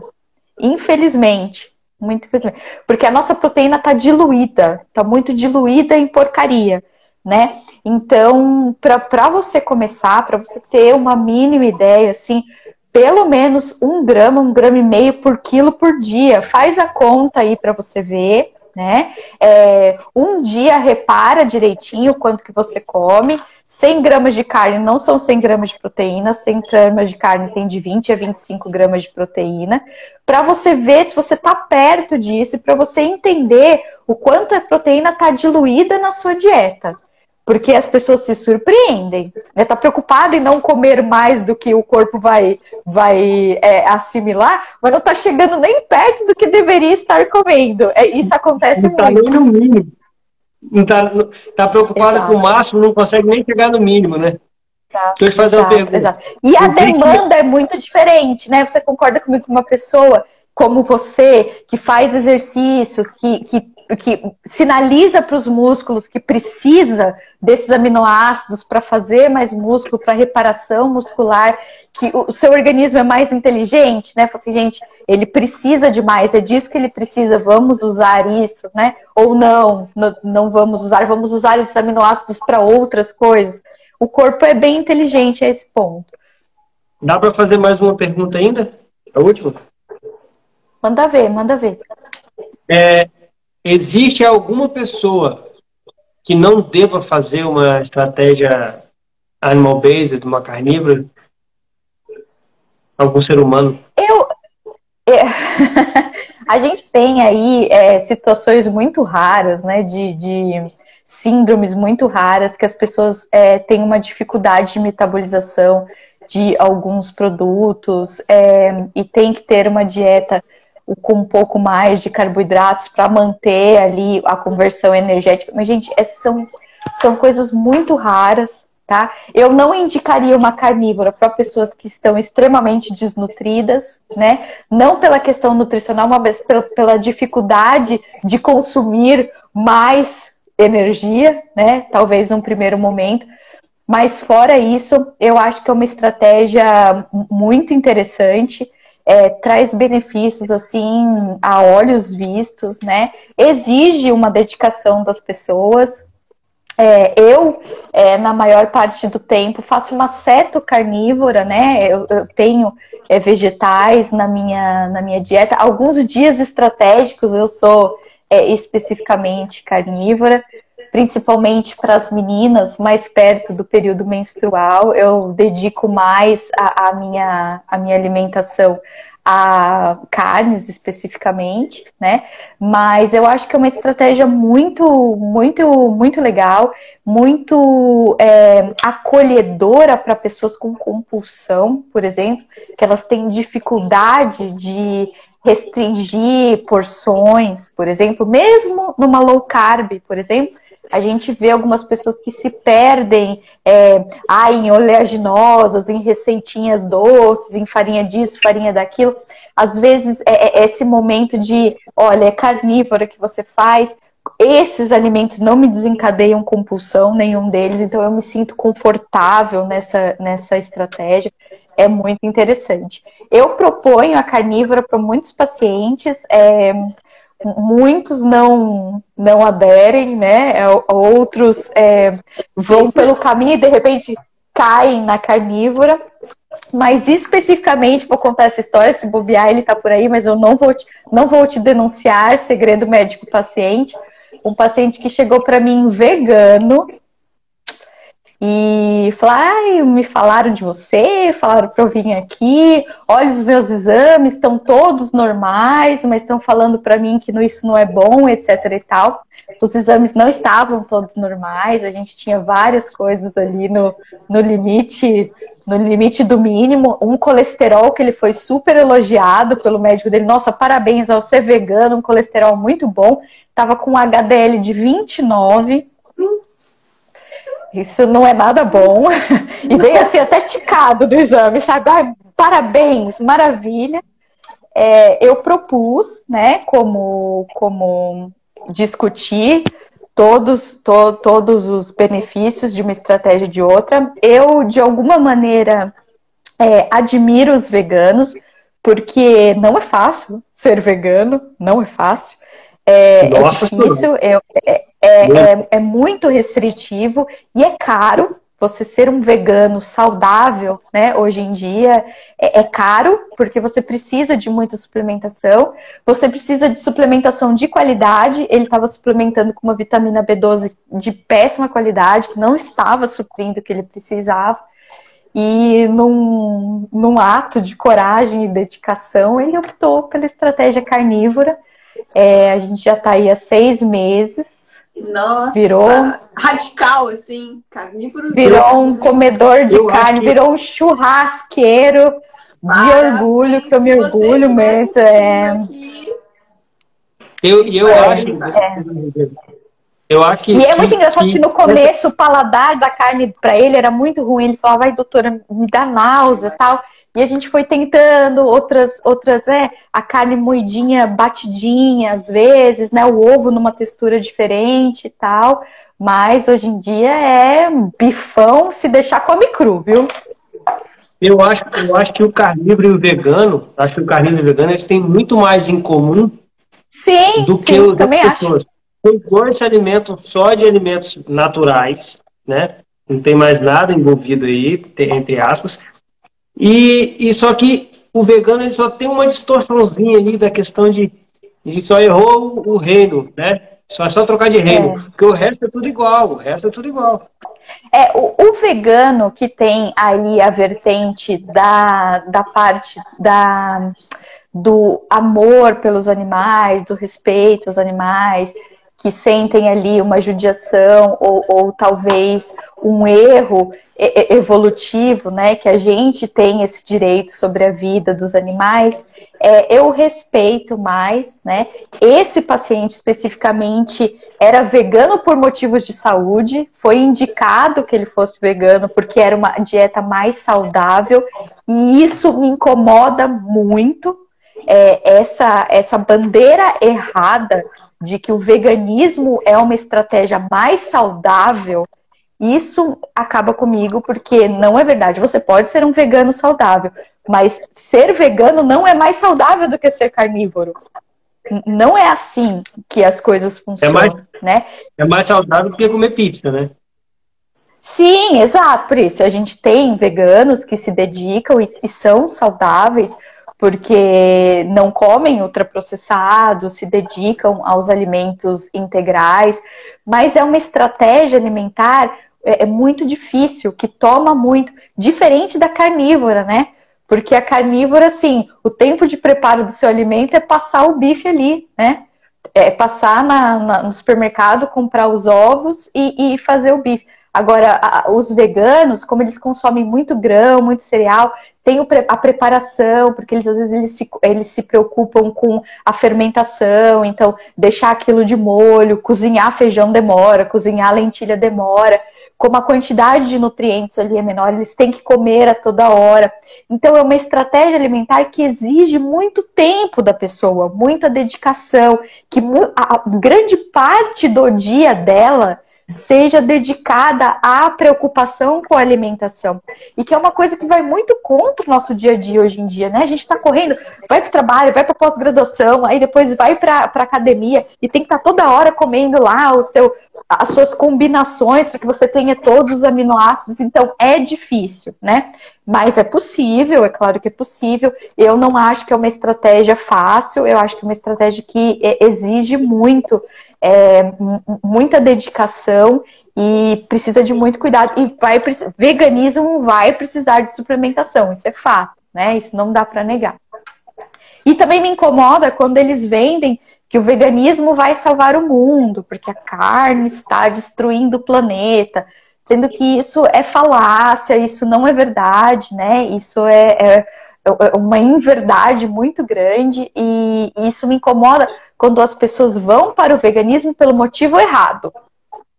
E era o caso desse paciente. Então a gente discutiu tudo isso e como o objetivo dele era ter uma alimentação que coubesse na vida dele, que trouxesse os resultados de saúde que ele queria, a gente fez essa mudança e tivemos muito sucesso. Isso pode mudar? Isso pode mudar. Isso que eu queria falar para vocês é, a gente aqui, né, como a gente veio aqui para admitir que a, a, a, pirâmide alimentar estava equivocada, pode ser que aconteça alguma reviravolta e que nosso, nossas opiniões mudem, né? É, a gente estar comprometido com a ciência de verdade e sempre com os melhores resultados é o que vai trazer a saúde. Então, a prioridade é a saúde, com certeza.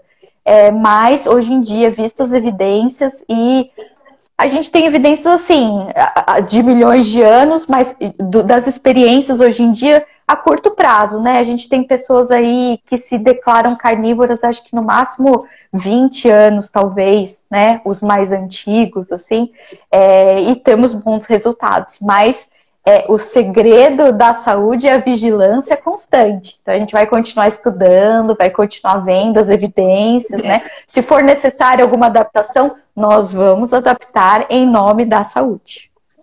É isso aí mesmo. Doutora Regina, nós não vamos mais me segurar aqui, você tem um compromisso aí. É, eu, eu vou, gente... vou, escapar para outro lugar. É, a gente uh, quer agradecer muito pela sua presença. É, eu acho que foi assim, muito esclarecedora né, essa live hoje. E esse é o nosso objetivo, é trazer mais esclarecimento aí para o pessoal que nos segue, né? Sempre trazendo profissionais que têm um conteúdo para nos passar, né? É, e que trabalhem, que tenham um conhecimento da, na estratégia cetogênica, na estratégia carnívora. Né? Então, eu quero te agradecer. Tu queres fazer alguma colocação final? Pra gente. Eu quero, quero agradecer de novo milhões de vezes o convite de vocês.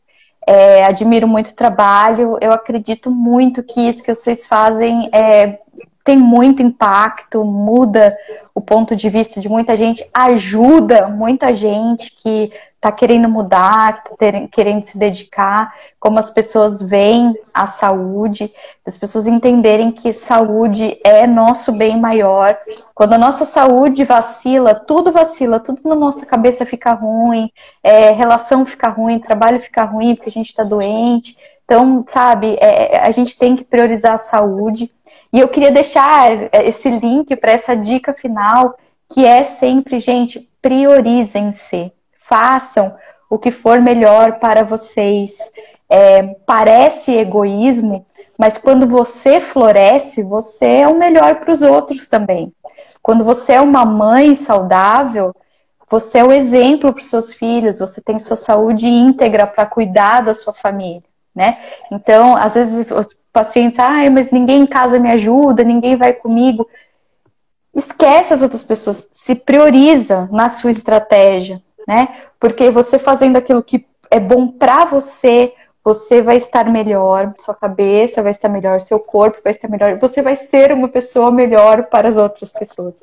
Então, valorizem-se, vocês são a pessoa mais importante do mundo para vocês. Ah, mas meu filho é importante, meu marido é importante. Sim, mas se você não se prioriza, você não é a melhor pessoa para as pessoas que você ama. Então, gente, se priorizem sempre. Não tem que pensar duas vezes. É a pessoa mais importante no mundo. Eu mesmo, certo? Obrigada de novo Primeiro pelo eu, convite, gente. Primeiro eu, segundo eu, terceiro eu. Isso aí. Quase isso. deixa, deixa, deixa, quero te agradecer também, doutora Regina. Muito obrigado. Tem uma pessoa aqui que perguntou sobre o rim, que ela falou que está desesperada, que ela quer o seu contato, como é que ela faz para te encontrar? Como é que ela faz para te achar e, e, e poder usar os seu, os seus serviços tão especiais? De, que, que são tão raros no Brasil hoje, um, um médico que, é. que ensina saúde. É, pois é, é difícil, né? É, gente, é, isso eu queria falar também. Todo mundo que tiver dúvida, só deixar ali no meu, no meu contato ali do Instagram eu tenho conseguido responder grande parte das perguntas ali individualmente, porque principalmente a minha agenda está fechada até o final do ano.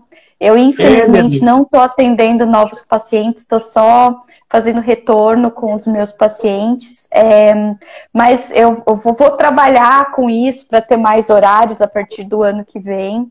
Mas se quiser entrar em contato comigo, eu indico alguns colegas que seguem vertentes muito semelhantes que trabalham de forma maravilhosa, talvez até melhor do que eu, né? É, então eu posso dar essas dicas. Mas, gente, invistam na saúde de vocês, eu acho que vale a pena. É, eu, infelizmente, eu, eu dou uma assessoria para os meus pacientes, eu sempre falo isso para eles: a consulta é 1% do acompanhamento, né? Todo paciente que passa comigo, eu faço acompanhamento diário do que ele come, ele manda foto para mim, a gente conversa sobre cada refeição.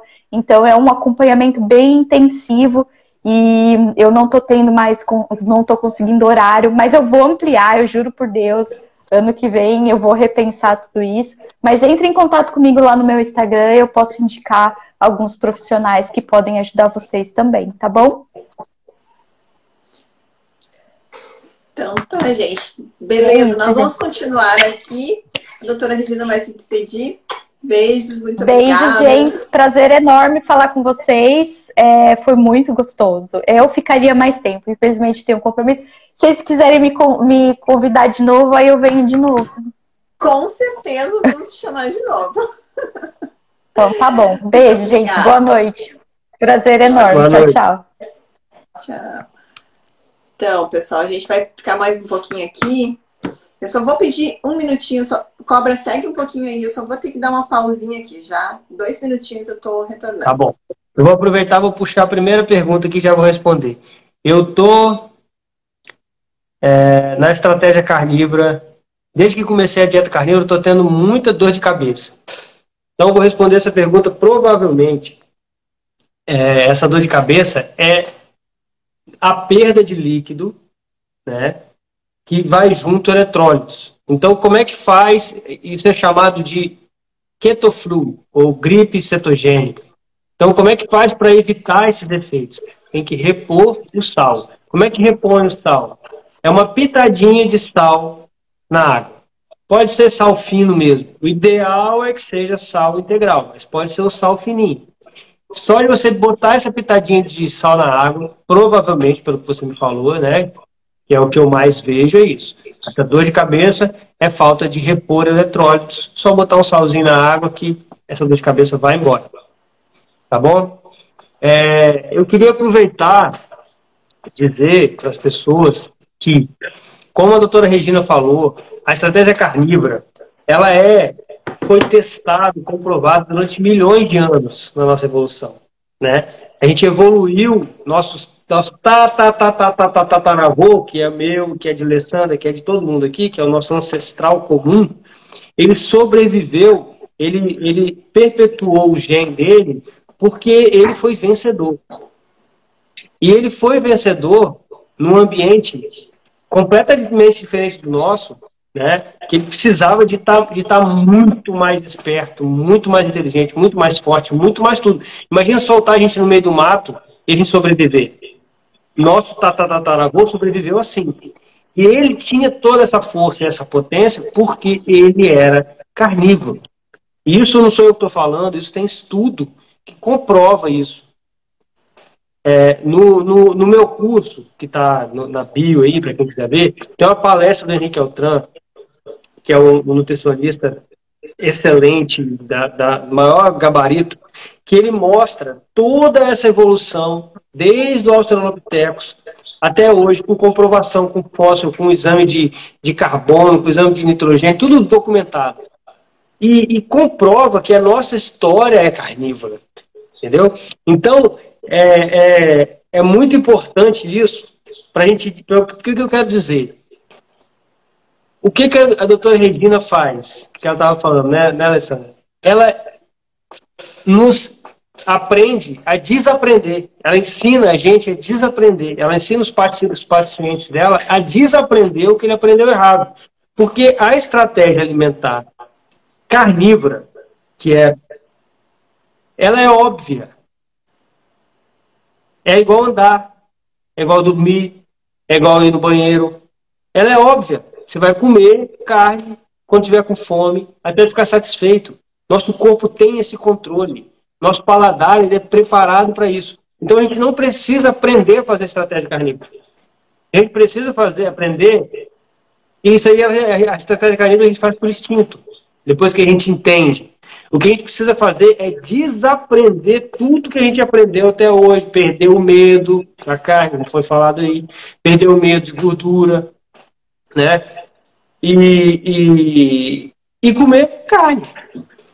Então, é, a gente está aqui, está fazendo um trabalho, eu, Alessandra, é, e, e criamos um método tá? Esse método tá na, na bio, só entrar lá, clicar. Você entra lá, clica lá na bio, vai abrir uma telinha, você vai lá, clica no, no, no Eu Quero, vai lá dar um Pix, você vai pagar menos do que uma pizza por mês. Menos do que uma pizza por mês. Então, é, e vai ter acesso a um material que eu gostaria muito de ter tido quando eu comecei a estratégia carnívora. E é um material assim, como desconectar dessa matrix que está aí da Carbolândia, como vencer o vício, com um, módulo de gatilho men mental, um módulo de como fazer a transição. Então tá tudo lá muito explicadinho, muito simples. São vídeos, vídeos curtinhos. Você vai entrar. Por quê? Porque não tem mistério. Então, esse conhecimento que a doutora Regina estava falando, de como fazer, do que tem que fazer, de... ele está selecionado num lugar como se fosse um, de, um depositório de todas as informações que a gente vem trazendo, e isso é uma coisa que você não vai encontrar. Não tem, não tem outro, entendeu? Não tem outro curso de estratégia carnívora. Não tem, você não vai achar no Brasil. Tem vários outros cursos, vários outros de alimentação, muito, muito bons. Mas qual que é a vantagem desse? Você quer fazer estratégia carnívora? Você tem disposição de fazer estratégia carnívora? Você vai entrar ali e vai aprender. Porque a gente fica dando dica aqui todo dia, a gente conversa. Isso é muito, muito bom. Só que você vai ter que pescar um pouquinho aqui, um pouquinho ali, vai testar, daqui a pouco vai errar. Vai... Lá não, lá é didático. Tudo, todos os passinhos que você vai dar são passinhos muito simples, entendeu? Então, vou repetir.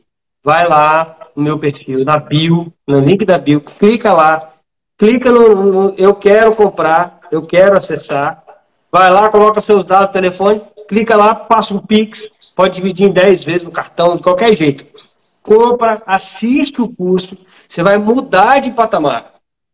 Aí, você já vai vir para um patamar que é o que eu e Alessandra estamos, já para decolando na carnívora. Aí você vai colocar na prática, aí você vai ter que vencer os seus medos, vai ter que vencer os seus monstros.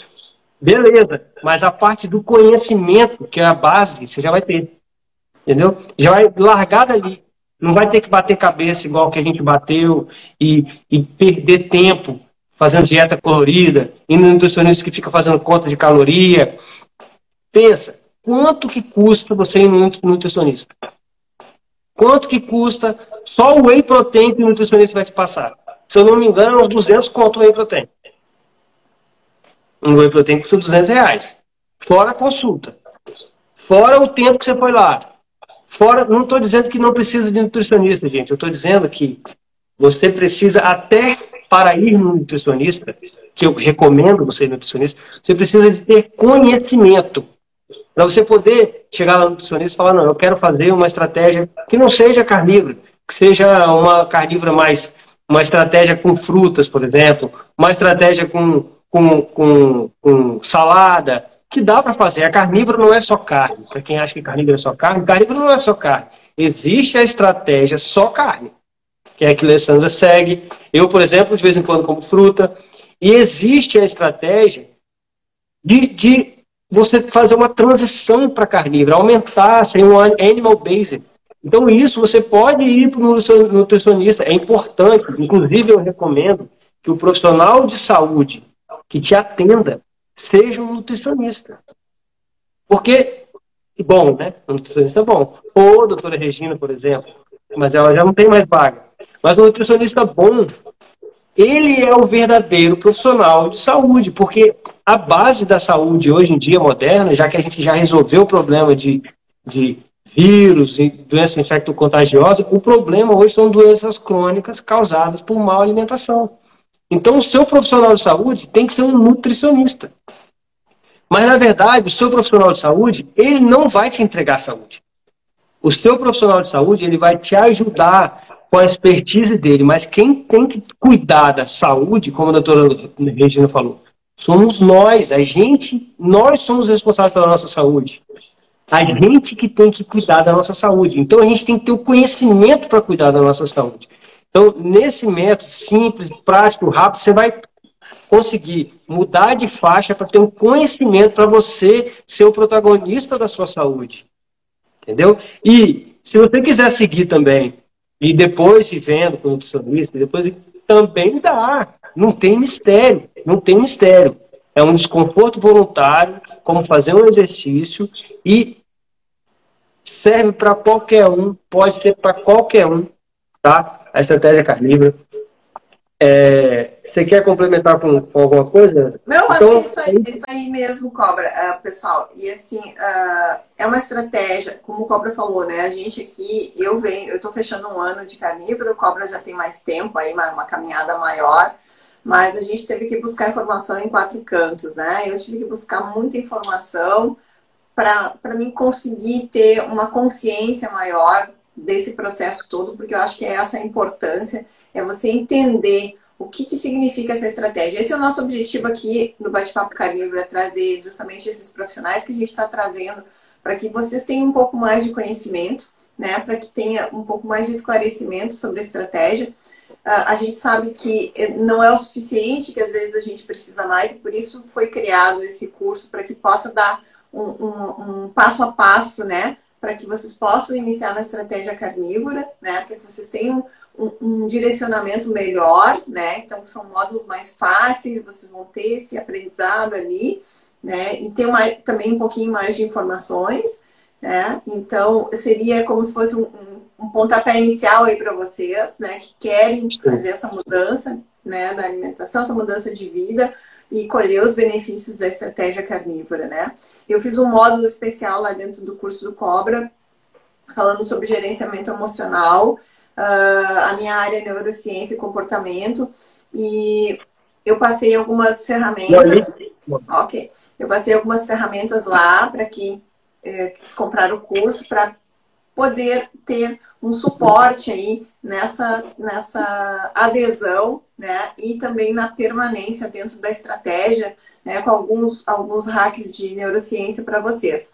E também fico à disposição para as pessoas que têm uma dificuldade maior aí com a questão da compulsão, né? Com a questão, uh, pessoas que têm essa questão do vício, que não conseguem fazer essa transição, que já tentaram entrar na estratégia carnívora, que não conseguiram. Né? Eu tenho um programa também de mentoria, faço atendimento individualizado, justamente para poder dar um auxílio maior do que o que eu não consigo fazer lá no módulo do curso, né? Então isso também fica aberto para vocês.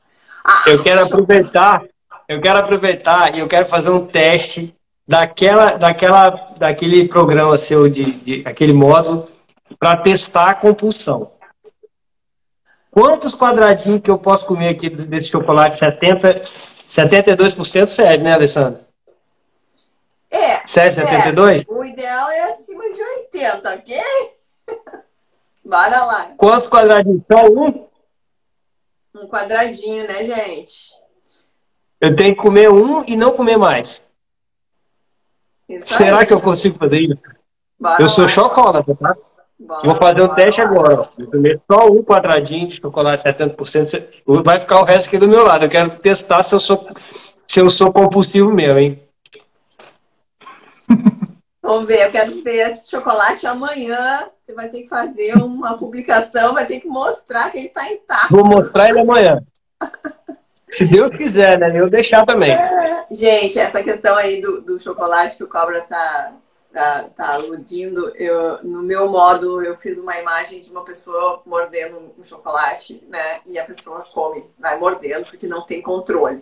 Né? Então, assim, essa questão do chocolate aí, se você conseguir modular, né? Assim, controlar e comer um quadradinho ou dois quadradinhos, até pode ser, que não vai pode dar.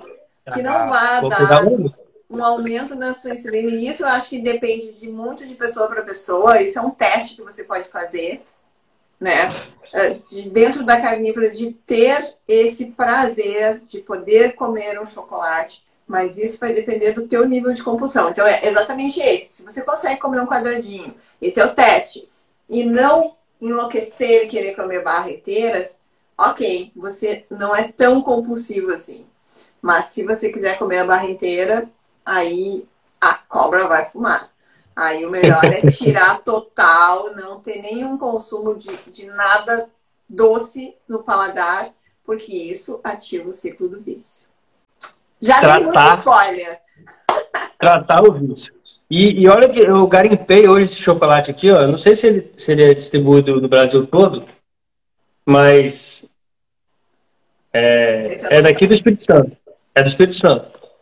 Importante, tá? Chocolate é chocolate. Então esse aqui, ó, amêndoa, amêndoa de cacau e açúcar demerara orgânico. Ele tem dois ingredientes. Dois ingredientes. Agora, a maioria dos chocolates que você pega lá na prateleira tem emulsificante de soja, não sei o que lá. lá, lá soja, 20... é um grande veneno, gente. Não, é. compre, não compre chocolate é, com 70%, 80% com lecitina de soja. Lecitina eles, de soja. Eles utilizam a lecitina para dar mais, é, ficar mais, emulsificar, para ele ficar mais macio, porque o chocolate acima de 70 ele é um chocolate mais duro, né? Sim. E a lecitina faz com que ele fique mais macio, mais palatável. Inclusive, você mastiga, você sente que parece que tem uma pasta, né? No chocolate que tem lecitina. É completamente diferente. E ele vicia mais. E aí não vai, principalmente esse que tem lecitina, você não consegue ficar no primeiro quadradinho, não. É mais fácil você ficar no primeiro quadradinho no chocolate com mais teor de, de cacau, com mais amargor. Falaram aqui, ó, deixa o chocolate derreter no céu da boca. Eu vou te falar, eu nunca consegui fazer isso na minha vida. Eu não ah. consigo chupar bala. Vou botar a bala, daqui a pouco eu mastiguei a bala e já engoli. E, e, e, assim, para mim, a estratégia carnívora funciona muito bem, porque eu sempre tive dificuldade de fazer essas, essas dietas de fome. Porque eu gosto de comer. Eu sou comelão, eu gosto de comer, eu sinto prazer em comer. Hoje eu comi um meio galeto do jeito que eu gosto. Sentei na frente da, da, da, da TV, assim, com a bacia, e comi com a mão, e comi os ossinhos. Comi muito, é muito bom fazer isso, né? É uma liberdade, para mim, essa é a maior liberdade da carnívora. É poder comer, comer mesmo, comer. Comer muito. E é pode, gente. Eu falei, eu não tava, eu não tava, eu não tava de, de demagogia, não. Eu tento, eu como muito. É impossível ganhar peso de gordura comendo carne, de verdade lá, carne. Comer picanha. É impossível você ficar obeso comendo picanha. Então, não, dieta carnívora qual é o segredo? É pegar e cair de cabeça e comer carne gostosa mesmo. A, a carne, no início, eu, eu, até gravei mais um, mais um, um módulozinho que eu, que eu vou colocar no curso de finalização, que é esse. No início da estratégia carnívora, pega aquele dinheiro que você vai economizar lá na frente do remédio, investe agora, compra carne de alto nível, para você criar uma nova relação com a carne come mesmo, esbanja, esbalda, de, se deleita da maravilha que é a estratégia carnívora, você poder comer. Tá? A maioria das pessoas que precisam, né, que estão atrás da estratégia carnívora, estão acima do peso, estão há anos naquela coisinha de não poder comer isso, não poder comer aquilo, não poder. Cai de cabeça e come mesmo, come muito. Ah, talvez você vai ter uma diarreiazinha ali na primeira semana, perguntando sobre diarreia. Vai! Mas vai no banheiro, pô, uma diarreiazinha. Aquilo ali o corpo está se ajeitando. Fizeram uma pergunta aqui também, é, que está dando gases no quarto dia e teve gases. Vou pedir para você responder, Alessandra, essa pergunta. O que, tá que é isso? Né? Tá limpando a tranqueira. Literalmente. Né? Tava você preso. Fica você fica, primeiro, você fica com fibra a, a, acumulada no intestino. Né? Você tem uma. Pro, primeiro, proliferação de bactérias gram-negativas. Isso não acaba numa semana, gente. Certo? As bactérias ali que você estava alimentando com aquele monte de açúcar que você estava consumindo, com aquele monte de frutinhas, com aquele monte de verduras, né? Você estava, ou muito queijo, muito leite, você estava aumentando a sua, a sua, a sua bacteremia ali do, das gram-negativas, né? E não é em dois dias que elas vão morrer. A carne auxilia nesse reequilíbrio da microbiota, certo? Mas gases você vai parar de ter depois de duas, três semanas de carnívora. Porque você ainda tá com essas bactérias ali dentro. Elas precisam morrer. Enquanto elas não morrerem, elas vão estar tá ali produzindo detritos, né? Que são os gases. E, e em três semanas, duas, três semanas, vai depender do, da sua dieta segressa, vai depender de várias coisas. Vão para zero. Pode acreditar, isso é unanimidade. A gente não falou sobre digestão hoje, mas a digestão na estratégia carnívora, para quem não sabe, para quem não acredita, a digestão é perfeita. Se pudesse dar uma nota para minha digestão, eu ia dar nota 100. E eu sempre tive problema de digestão. Ou eu estava com, com, com, com, gases e a barriga estendida, ou eu tinha diarreia, aquelas diarreias assim que, que é que é tipo assim, você tem dois minutos para se autodestruir. E eu tinha que achar um, um, um vaso assim. Eu andava, você tem ideia, eu andava com uma cueca extra na bolsa.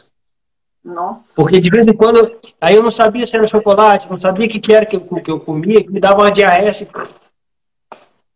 Tive algumas diarreias no início da carnívora, adaptação, tive. Agora, como é que é a minha digestão hoje? É perfeita. Eu vou te dizer, eu vi um, uma, uma live do Dr. Souto, ele falando que qualquer alteração que você faça alimentar, uma, uma alimentação, uma alteração radical, você vai ter diarreia, seja para um lado, seja para o outro, seja para o outro. Por exemplo, eu agora estou me readaptando a fazer o GOMAD, que eu estou comendo muito numa refeição só, teve alguns dias que eu tive um princípiozinho de diarreia. O que, que é isso, na minha, na minha concepção? É o corpo se, se ajeitando, se adaptando. E o nosso maior vantagem competitiva, o ser humano, é a adaptação. A gente se adapta, tanto que a gente se adapta a comer pão. É. A gente se adapta a comer pão, que é, que, a comer grãos, que é um negócio que não faz parte da alimentação humana. Nunca fez. Assim, até o advento da agricultura. Eu estou falando Vamos nunca. pensar na nossa evolução, né? Porque nós numa somos... escala de numa escala de tempo de milhões de anos, 10 mil anos, 15 mil anos é nada. É um dia, é. se a gente for comparar. Né? Um dia. É, é. é. Comparado com milhões de anos. É. Bom, Cobra, tem mais alguma pergunta? Porque agora está estourando o meu horário aqui. É, né? Peraí. Perguntar da vitamina C. Retenção de líquido, eu vou falar rapidinho. Retenção de líquido. Tá. Falar sobre retenção de líquido. Bom, você retém líquido por causa dos carboidratos, certo? Quando você entra na carnívora, você vai ver que a primeira coisa que você vai perder é líquido, tá? É justamente aquele líquido que estava em cima do teu músculo ali, fazendo volume e que não serve para nada. Então, carnívoro primeiro começa a eliminar líquido. Por isso, a importância de repor eletrólitos no início da estratégia, principalmente nas três primeiras semanas. Tá? Porque com a eliminação de líquido, você vai eliminar sais também. Mais alguma aí? Qual tudo, a gente Tudo bem, Jack tudo bem? Ela que perguntou sobre líquido, né? Bacana. É, Perguntaram sobre vitamina C e sobre cálcio. Então. Bom, me responde aí da C, então, Copa. Você... A vitamina, tanto a vitamina C quanto o cálcio, é, uma alimentação rica em carboidrato, é, ela faz a gente perder esses dois nutrientes. Entendeu? Precisa de mais vitamina C e tipo, precisa de mais cálcio quando você faz uma alimentação é, rica em, em carboidrato. A carne tem os dois, tanto vitamina C quanto cálcio. É, a, a doutora é, não falou, mas tem os dois. Só que, além de ter os dois, você deixa de ter um ladrão de cálcio e um ladrão de vitamina C, que é o carboidrato. Então, você tem um pouquinho de vitamina C, mas você precisa de menos. Tem um pouquinho de cálcio, mas você precisa de menos. Então, basicamente, é, é, é essa aí a resposta, tá? É, vocês querem saber uma informação melhor sobre a vitamina C? Assistam o bate-papo que a gente fez com a Lua Ferrari, uma nutricionista Lua Ferrari. Ela fala sim, sobre, nós fizemos essa live sobre suplementação. Está lá no YouTube, gente. Assistam porque tem informação importantíssima lá para vocês. Ó, só para a gente fechar, tem, tem mais uma pessoa falando assim sobre compulsão alimentar. Então a doutora Regina falou um pouco, a, a Alessandra falou um pouco dos módulos mentais. E eu vou te dizer, sem medo de errar, para compulsão alimentar não existe até onde eu conheço, estratégia melhor do que estratégia caminho. Por quê? Porque você pode sentar na frente de uma picanha e comer, comer, comer, comer, comer, e ela vai matar a sua fome. E o que gera a compulsão alimentar é a fome. Por que, que a pessoa que come muito carboidrato tem uma fome sem fim? Porque o nosso corpo ele procura proteína, ele procura gordura, ele procura nutrientes. Se você não entrega nutrientes para ele, ele continua procurando. Então você vai comendo cada vez mais, seu estômago vai ficando cada vez maior, mais difícil de estimular a saciedade com o estômago maior. Aí o que, que a medicina faz? Vai lá e corta aquele estômago fora para ele ficar menor, para ele dar, dar uma saciedade, digamos assim, de ficar cheio. Então existe uma grande diferença entre uma, uma estratégia normal e uma estratégia carnívora. Em estratégia carnívora a gente não come até ficar cheio. A gente come até ficar saciado. Eu acredito que a maioria das pessoas, pelo menos as pessoas que estão chegando, nem sabem o que é ficar saciado. E, e, e no meu método, a primeira coisa que a gente ensina é como dominar a saciedade, tá? Tintim por tintim. Como você vai aprender a ficar satisfeito? O que, que é ficar satisfeito? Ficar satisfeito não é comer um monte de, de, de arroz, feijão e ficar com a barriga até aqui, que você não aguenta mais. Isso não é, isso é ficar cheio. Em carnívoro, a gente não fica assim nunca. É impossível. É muito difícil comer até encher o estômago de carne. Tá? Porque antes disso é, você já tem a saciedade. Então, na carne você fica realmente saciado. É aquela quando vira a plaquinha verde. Então, isso combate a compulsão. Eu curei minha compulsão alimentar.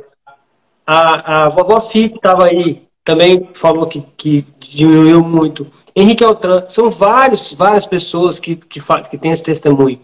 E, e, e e é muito simples, é, você mata é, a fome. É, o que a doutora Regina falou, ela é uma, uma, ela é uma estratégia acolhedora e confortável, né? Exatamente. Porque a gente pensa em restrição. Na verdade, a estratégia carnívora, ela é uma dieta de eliminação, ela não é uma dieta de restrição. Né? É uma dieta que, que, mantém, que preserva a massa magra, né? que te dá saciedade e de bônus ainda é termogênico né? Porque você gasta mais caloria para a digestão. E a gente é obrigado a comer os alimentos mais deliciosos do planeta. Isso aí. Né? Porque qualquer prato principal de qualquer restaurante pode ter certeza que é de origem animal. Dificilmente, eu não sei se você vai no restaurante vegano, né? ou uma sobremesa, mas o animal é sempre o prato principal. É um peixe, é um, né, um, um porco, é um é frango, é, é um é a prata da casa. Né? É a prata da casa. Então, cai de cabeça, come lagosta, come caranguejo, se esbalda na carninha, se esbalda. É, usa o dinheiro eu, que você ia usar na farmacinha ali para comprar carne. Você vai, vai se alimentar muito bem. Isso aí. É. Beleza, gente? Bora e lá? Vou, vou te dar essa dica de novo. Terminando a live aqui, vai lá no meu perfil, vai lá na bio, clica, clica no outro, clica no Pix, você não vai se arrepender. O, que, o, o valor que vai ter na sua vida, você começar uma estratégia carnívora, pelo valor que você vai desembolsar ali, que você pode pagar em 12 vezes, que você vai economizar em pizza, ou qualquer coisa que você vai, de remédio. Quanto que custa um remédio? Quanto custa o remédio que você toma hoje? Quanto que a, a, a, a estava aqui. Ela está tomando remédio para pressão. Em uma semana a pressão dela normalizou. Quanto que custa esse remédio da pressão dela? Os suplementos que você compra? Que é mais caro então, aí. Vai lá, clica, compra, assiste, assiste no modo. Se você não gostar, manda um e-mail que eu te devolvo o dinheiro. Mas vai lá, se dê essa oportunidade. Se dê essa oportunidade. É isso que eu tô te, que é, é a dica final aqui, tá? É, é, é um, ah, mas muita gente questiona, mas qual é a sua formação? A minha formação é carnívoro e coach. Eu fiz com o Sean Baker, a formação que não tem valor aqui no Brasil, mas para mim tem um valor imenso, porque as pessoas que eu já mentorei, eu estou mentorando, a pessoa simplesmente ela transforma de vida em poucos meses. É inacreditável. É 30 quilos que vai embora, é doença, ela não tem mais depressão. Então tem muito valor. Mas, além disso, para chancelar todo o programa, foi avalizado e aprovado por Henrique Altran. Ele é nutricionista, é um cara que, que tem maior formação em saúde baseada em evidência, ele está no curso.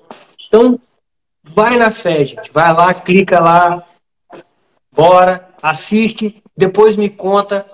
Se tiver dúvida, só entrar em contato pelo direct, eu respondo. Eu estou conseguindo ainda responder também é, se eu não conseguir responder no mesmo dia, ou no outro dia eu respondo. Tava aqui antes de, de entrar na live, tava conversando com a pessoa, ela me mandou lá tá, que, que o médico tá querendo tacar a estatina nela, tá querendo tacar a estatina nela, e ela não quer tomar o remédio, me mandou lá a, a glicemia dela.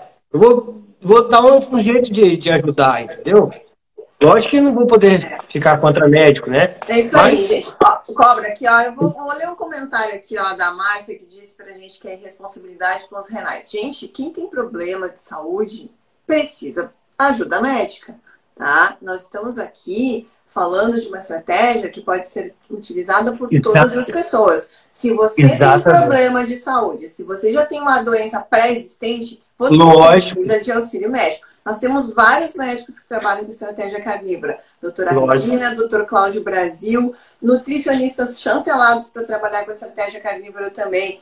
Henrique Altran, Lua Ferrari, me ajuda aí, Cobra. Ah, Andréa Bise. Andréa Bise, tem vários profissionais de saúde que nós entrevistamos aqui. Procurem lá no nosso canal do YouTube. O que a gente está passando aqui para vocês, a oportunidade que a gente está dando é, de um coach carnívoro para quem quer iniciar a estratégia. Certo, gente? Vai lá. Isso. Beijos a todos. Cobrinha.